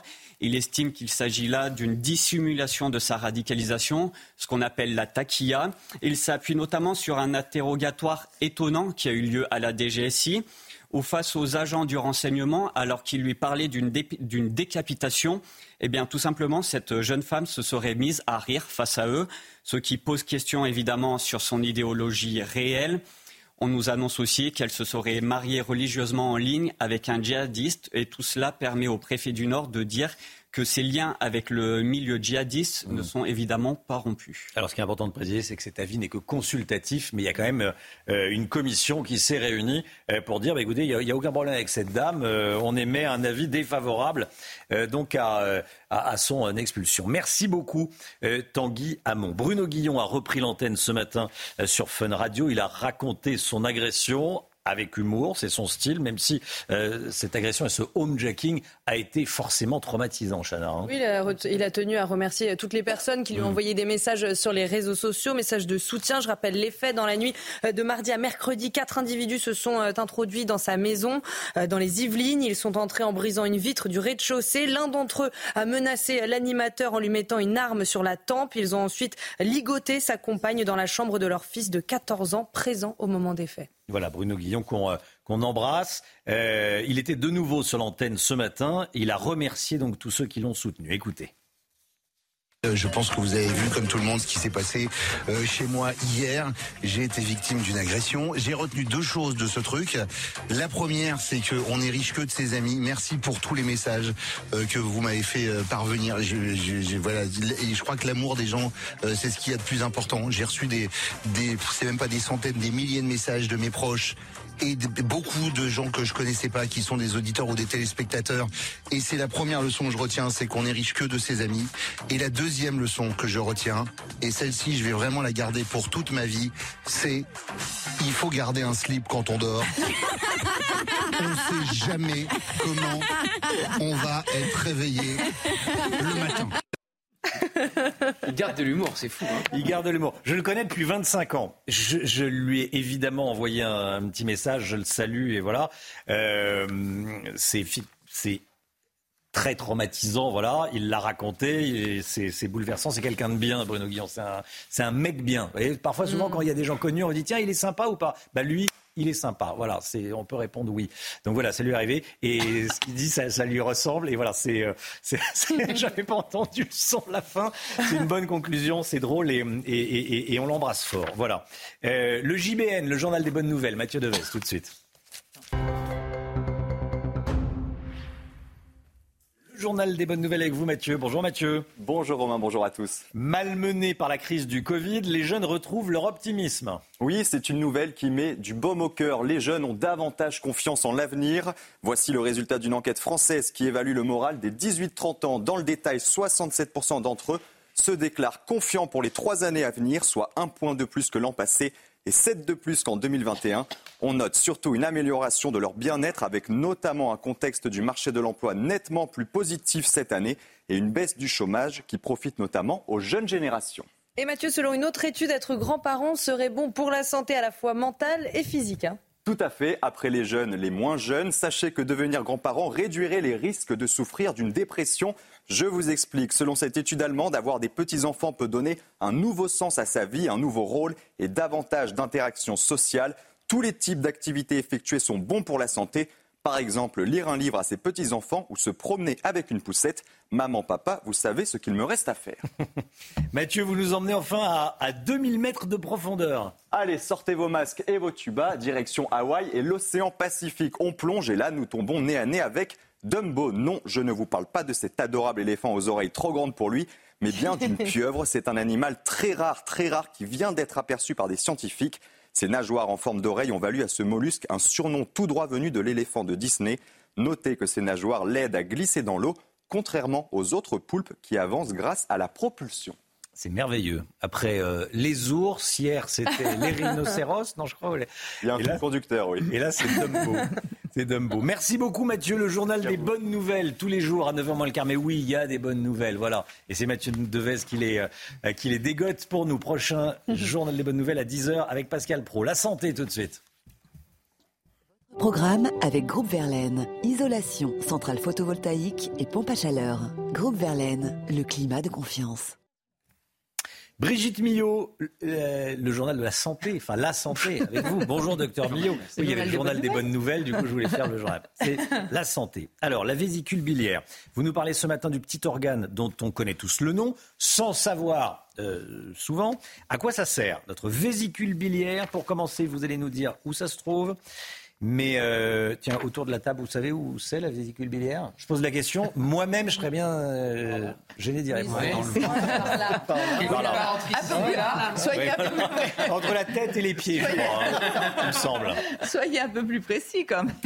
On n'a pas fait 10 ans de médecine. au niveau du ventre. Au niveau du ventre. Oui, oui mais c'est sûr, c'est pas, pas au pied. oui, ni au pied, ni. La vésicule biliaire, elle se trouve sous le foie.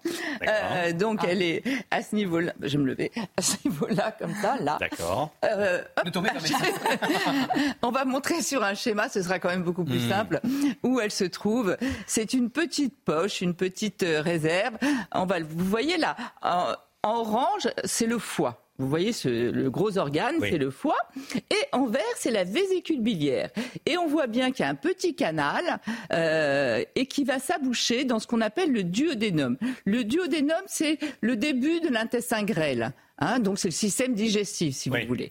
Et ce que l'on voit en jaune, c'est le pancréas. Alors cette petite vésicule biliaire, en fait, elle n'a pas un rôle très prestigieux. Euh, elle n'est pas d'une grande utilité. Euh, elle va contenir de la bile. Elle va servir, servir de réserve à la bile. La bile, elle est fabriquée où et elle sert à quoi? Elle est fabriquée dans le foie. C'est le foie qui fabrique notre bile. Et cette bile, elle a deux fonctions essentielles. Éliminer des toxines et dissoudre le gras. C'est comme du liquide vaisselle, si vous voulez. Et en fait, la, bile, ça va être une petite réserve au cas où euh, on, a besoin d'un peu plus de liquide vaisselle pour dissoudre le gras quand vous avez mangé trop gras, Romain. Oui. Hop, hop, hop, c'est la vésicule biliaire qui va se contracter et qui va envoyer un petit peu de, liquide pour dissoudre le gras. Très clair. Ça favorise la digestion. Voilà à quoi ça sert.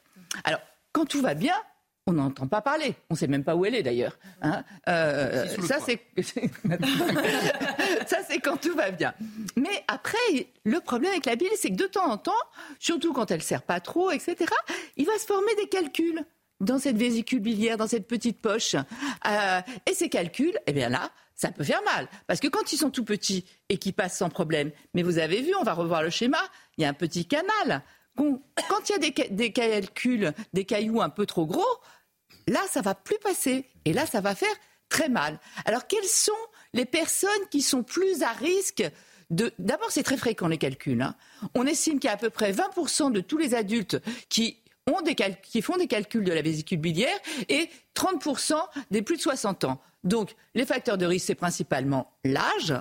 Avec l'âge, on a plus de risques de faire des calculs de la vésicule biliaire. Le sexe, les femmes font plus de calculs de la vésicule biliaire que les hommes, et notamment les femmes qui ont eu beaucoup d'enfants, parce que pendant la grossesse, en fait, y a, ça met un peu la, vésicule biliaire au repos, et les hormones vont favoriser la formation des calculs. Après, il y a le surpoids aussi, et certains médicaments comme la pilule euh, ou d'autres médicaments, et aussi certaines maladies comme la mucoviscidose. Ça, ce sont les facteurs de risque. Quand vous faites quand il y a un calcul qui est coincé, ça fait mal. Donc la douleur, elle est où? Où se trouve la vésicule? Donc si vous avez des douleurs qui arrivent, alors ça peut être au milieu, là, au niveau de l'estomac, ça mmh. peut être un peu plus à droite, ça peut parfois irradier dans le dos. Il y a même certaines personnes qui confondent ça avec un infarctus. Donc si vous avez des douleurs comme ça, rythmées par les repas, puisqu'elles se contractent au moment des repas, donc rythmé par les repas, surtout un repas gras, comme je vous le disais. Donc là, ça peut vous faire penser à un calcul, mais surtout, ce qu'il faut, c'est quand ça dure, aller consulter. D'abord, ça fait, ça fait très mal. Et ensuite, parfois, il faut l'enlever. Pourquoi? Pour éviter l'infection. Parce que si le calcul reste bloqué, hmm. en, amont, en, amont, ça peut euh, s'infecter. Et ça peut même parfois aller infecter le, le, pancréas et faire une pancréatite. Donc, en cas de douleur, on n'hésite pas, on consulte. Qu'est-ce qui va se passer? Le médecin va vous faire ce qu'on appelle une échographie pour aller regarder s'il y a des vésicules dedans. On va voir l'image de l'échographie, c'est celle qui est en noir et blanc. Oui. Euh, vous voyez, là, on les voit bien, les petits calculs. Vous les voyez là dans la, petite poche noire, c'est la vésicule. Et on voit bien en bas, avec le poids évidemment, ils sont en bas. Ils sont, euh, on voit les petits calculs. Donc ça, c'est une échographie de la vésicule. Après, on va voir les calculs. Vous allez voir sur cette image des calculs qui se, voilà. Là, on a ouvert la vésicule, on l'a enlevée et on l'ouvre et on voit que c'est plein de calculs. Donc quand il y a un problème, quand à l'échographie, on voit qu'il y a des calculs et on voit qu'ils ne vont pas s'évacuer, mmh. ils sont gros, etc., qu'est-ce qu'on va faire? On va vous proposer une intervention. L'intervention, vous rentrez le matin, vous sortez le soir, c'est lioscopie, c'est-à-dire quatre petits trous, hop, un pour une caméra, un pour aller euh, les, pour les instruments et tout. On enlève la vésicule et comme je vous le disais, elle n'a pas un rôle prestigieux. Donc une fois qu'on l'a enlevée, vous vivez tout à fait normalement, sans vésicule biliaire. Hmm. Je rappelle que c'est une des interventions les plus pratiquées. Il y a pratiquement 100 000 cholécystectomies, c'est-à-dire on enlève la vésicule, donc quelque chose de très fréquent. Mais surtout, pensez-y en cas de douleur qui se trouve se trouve où? Sous le foie, madame. On a tout retenu. Merci, docteur. C'était votre programme avec Groupe Verlaine. Isolation, centrale photovoltaïque et pompe à chaleur. Groupe Verlaine, le climat de confiance. 8h51, merci à vous tous d'avoir choisi CNews pour démarrer votre journée. On se retrouve dès 5h55 demain matin avec Chana Lousteau, le docteur Millot, Gauthier Lebret, Alexandra Blanc. Tanguy Hamon était avec nous, Guillaume Filleul pour le sport, le Guillaume pour l'écho bien sûr. Dans un instant, c'est l'heure des pros avec Pascal Pro et tous ses invités. Belle journée à vous sur CNews.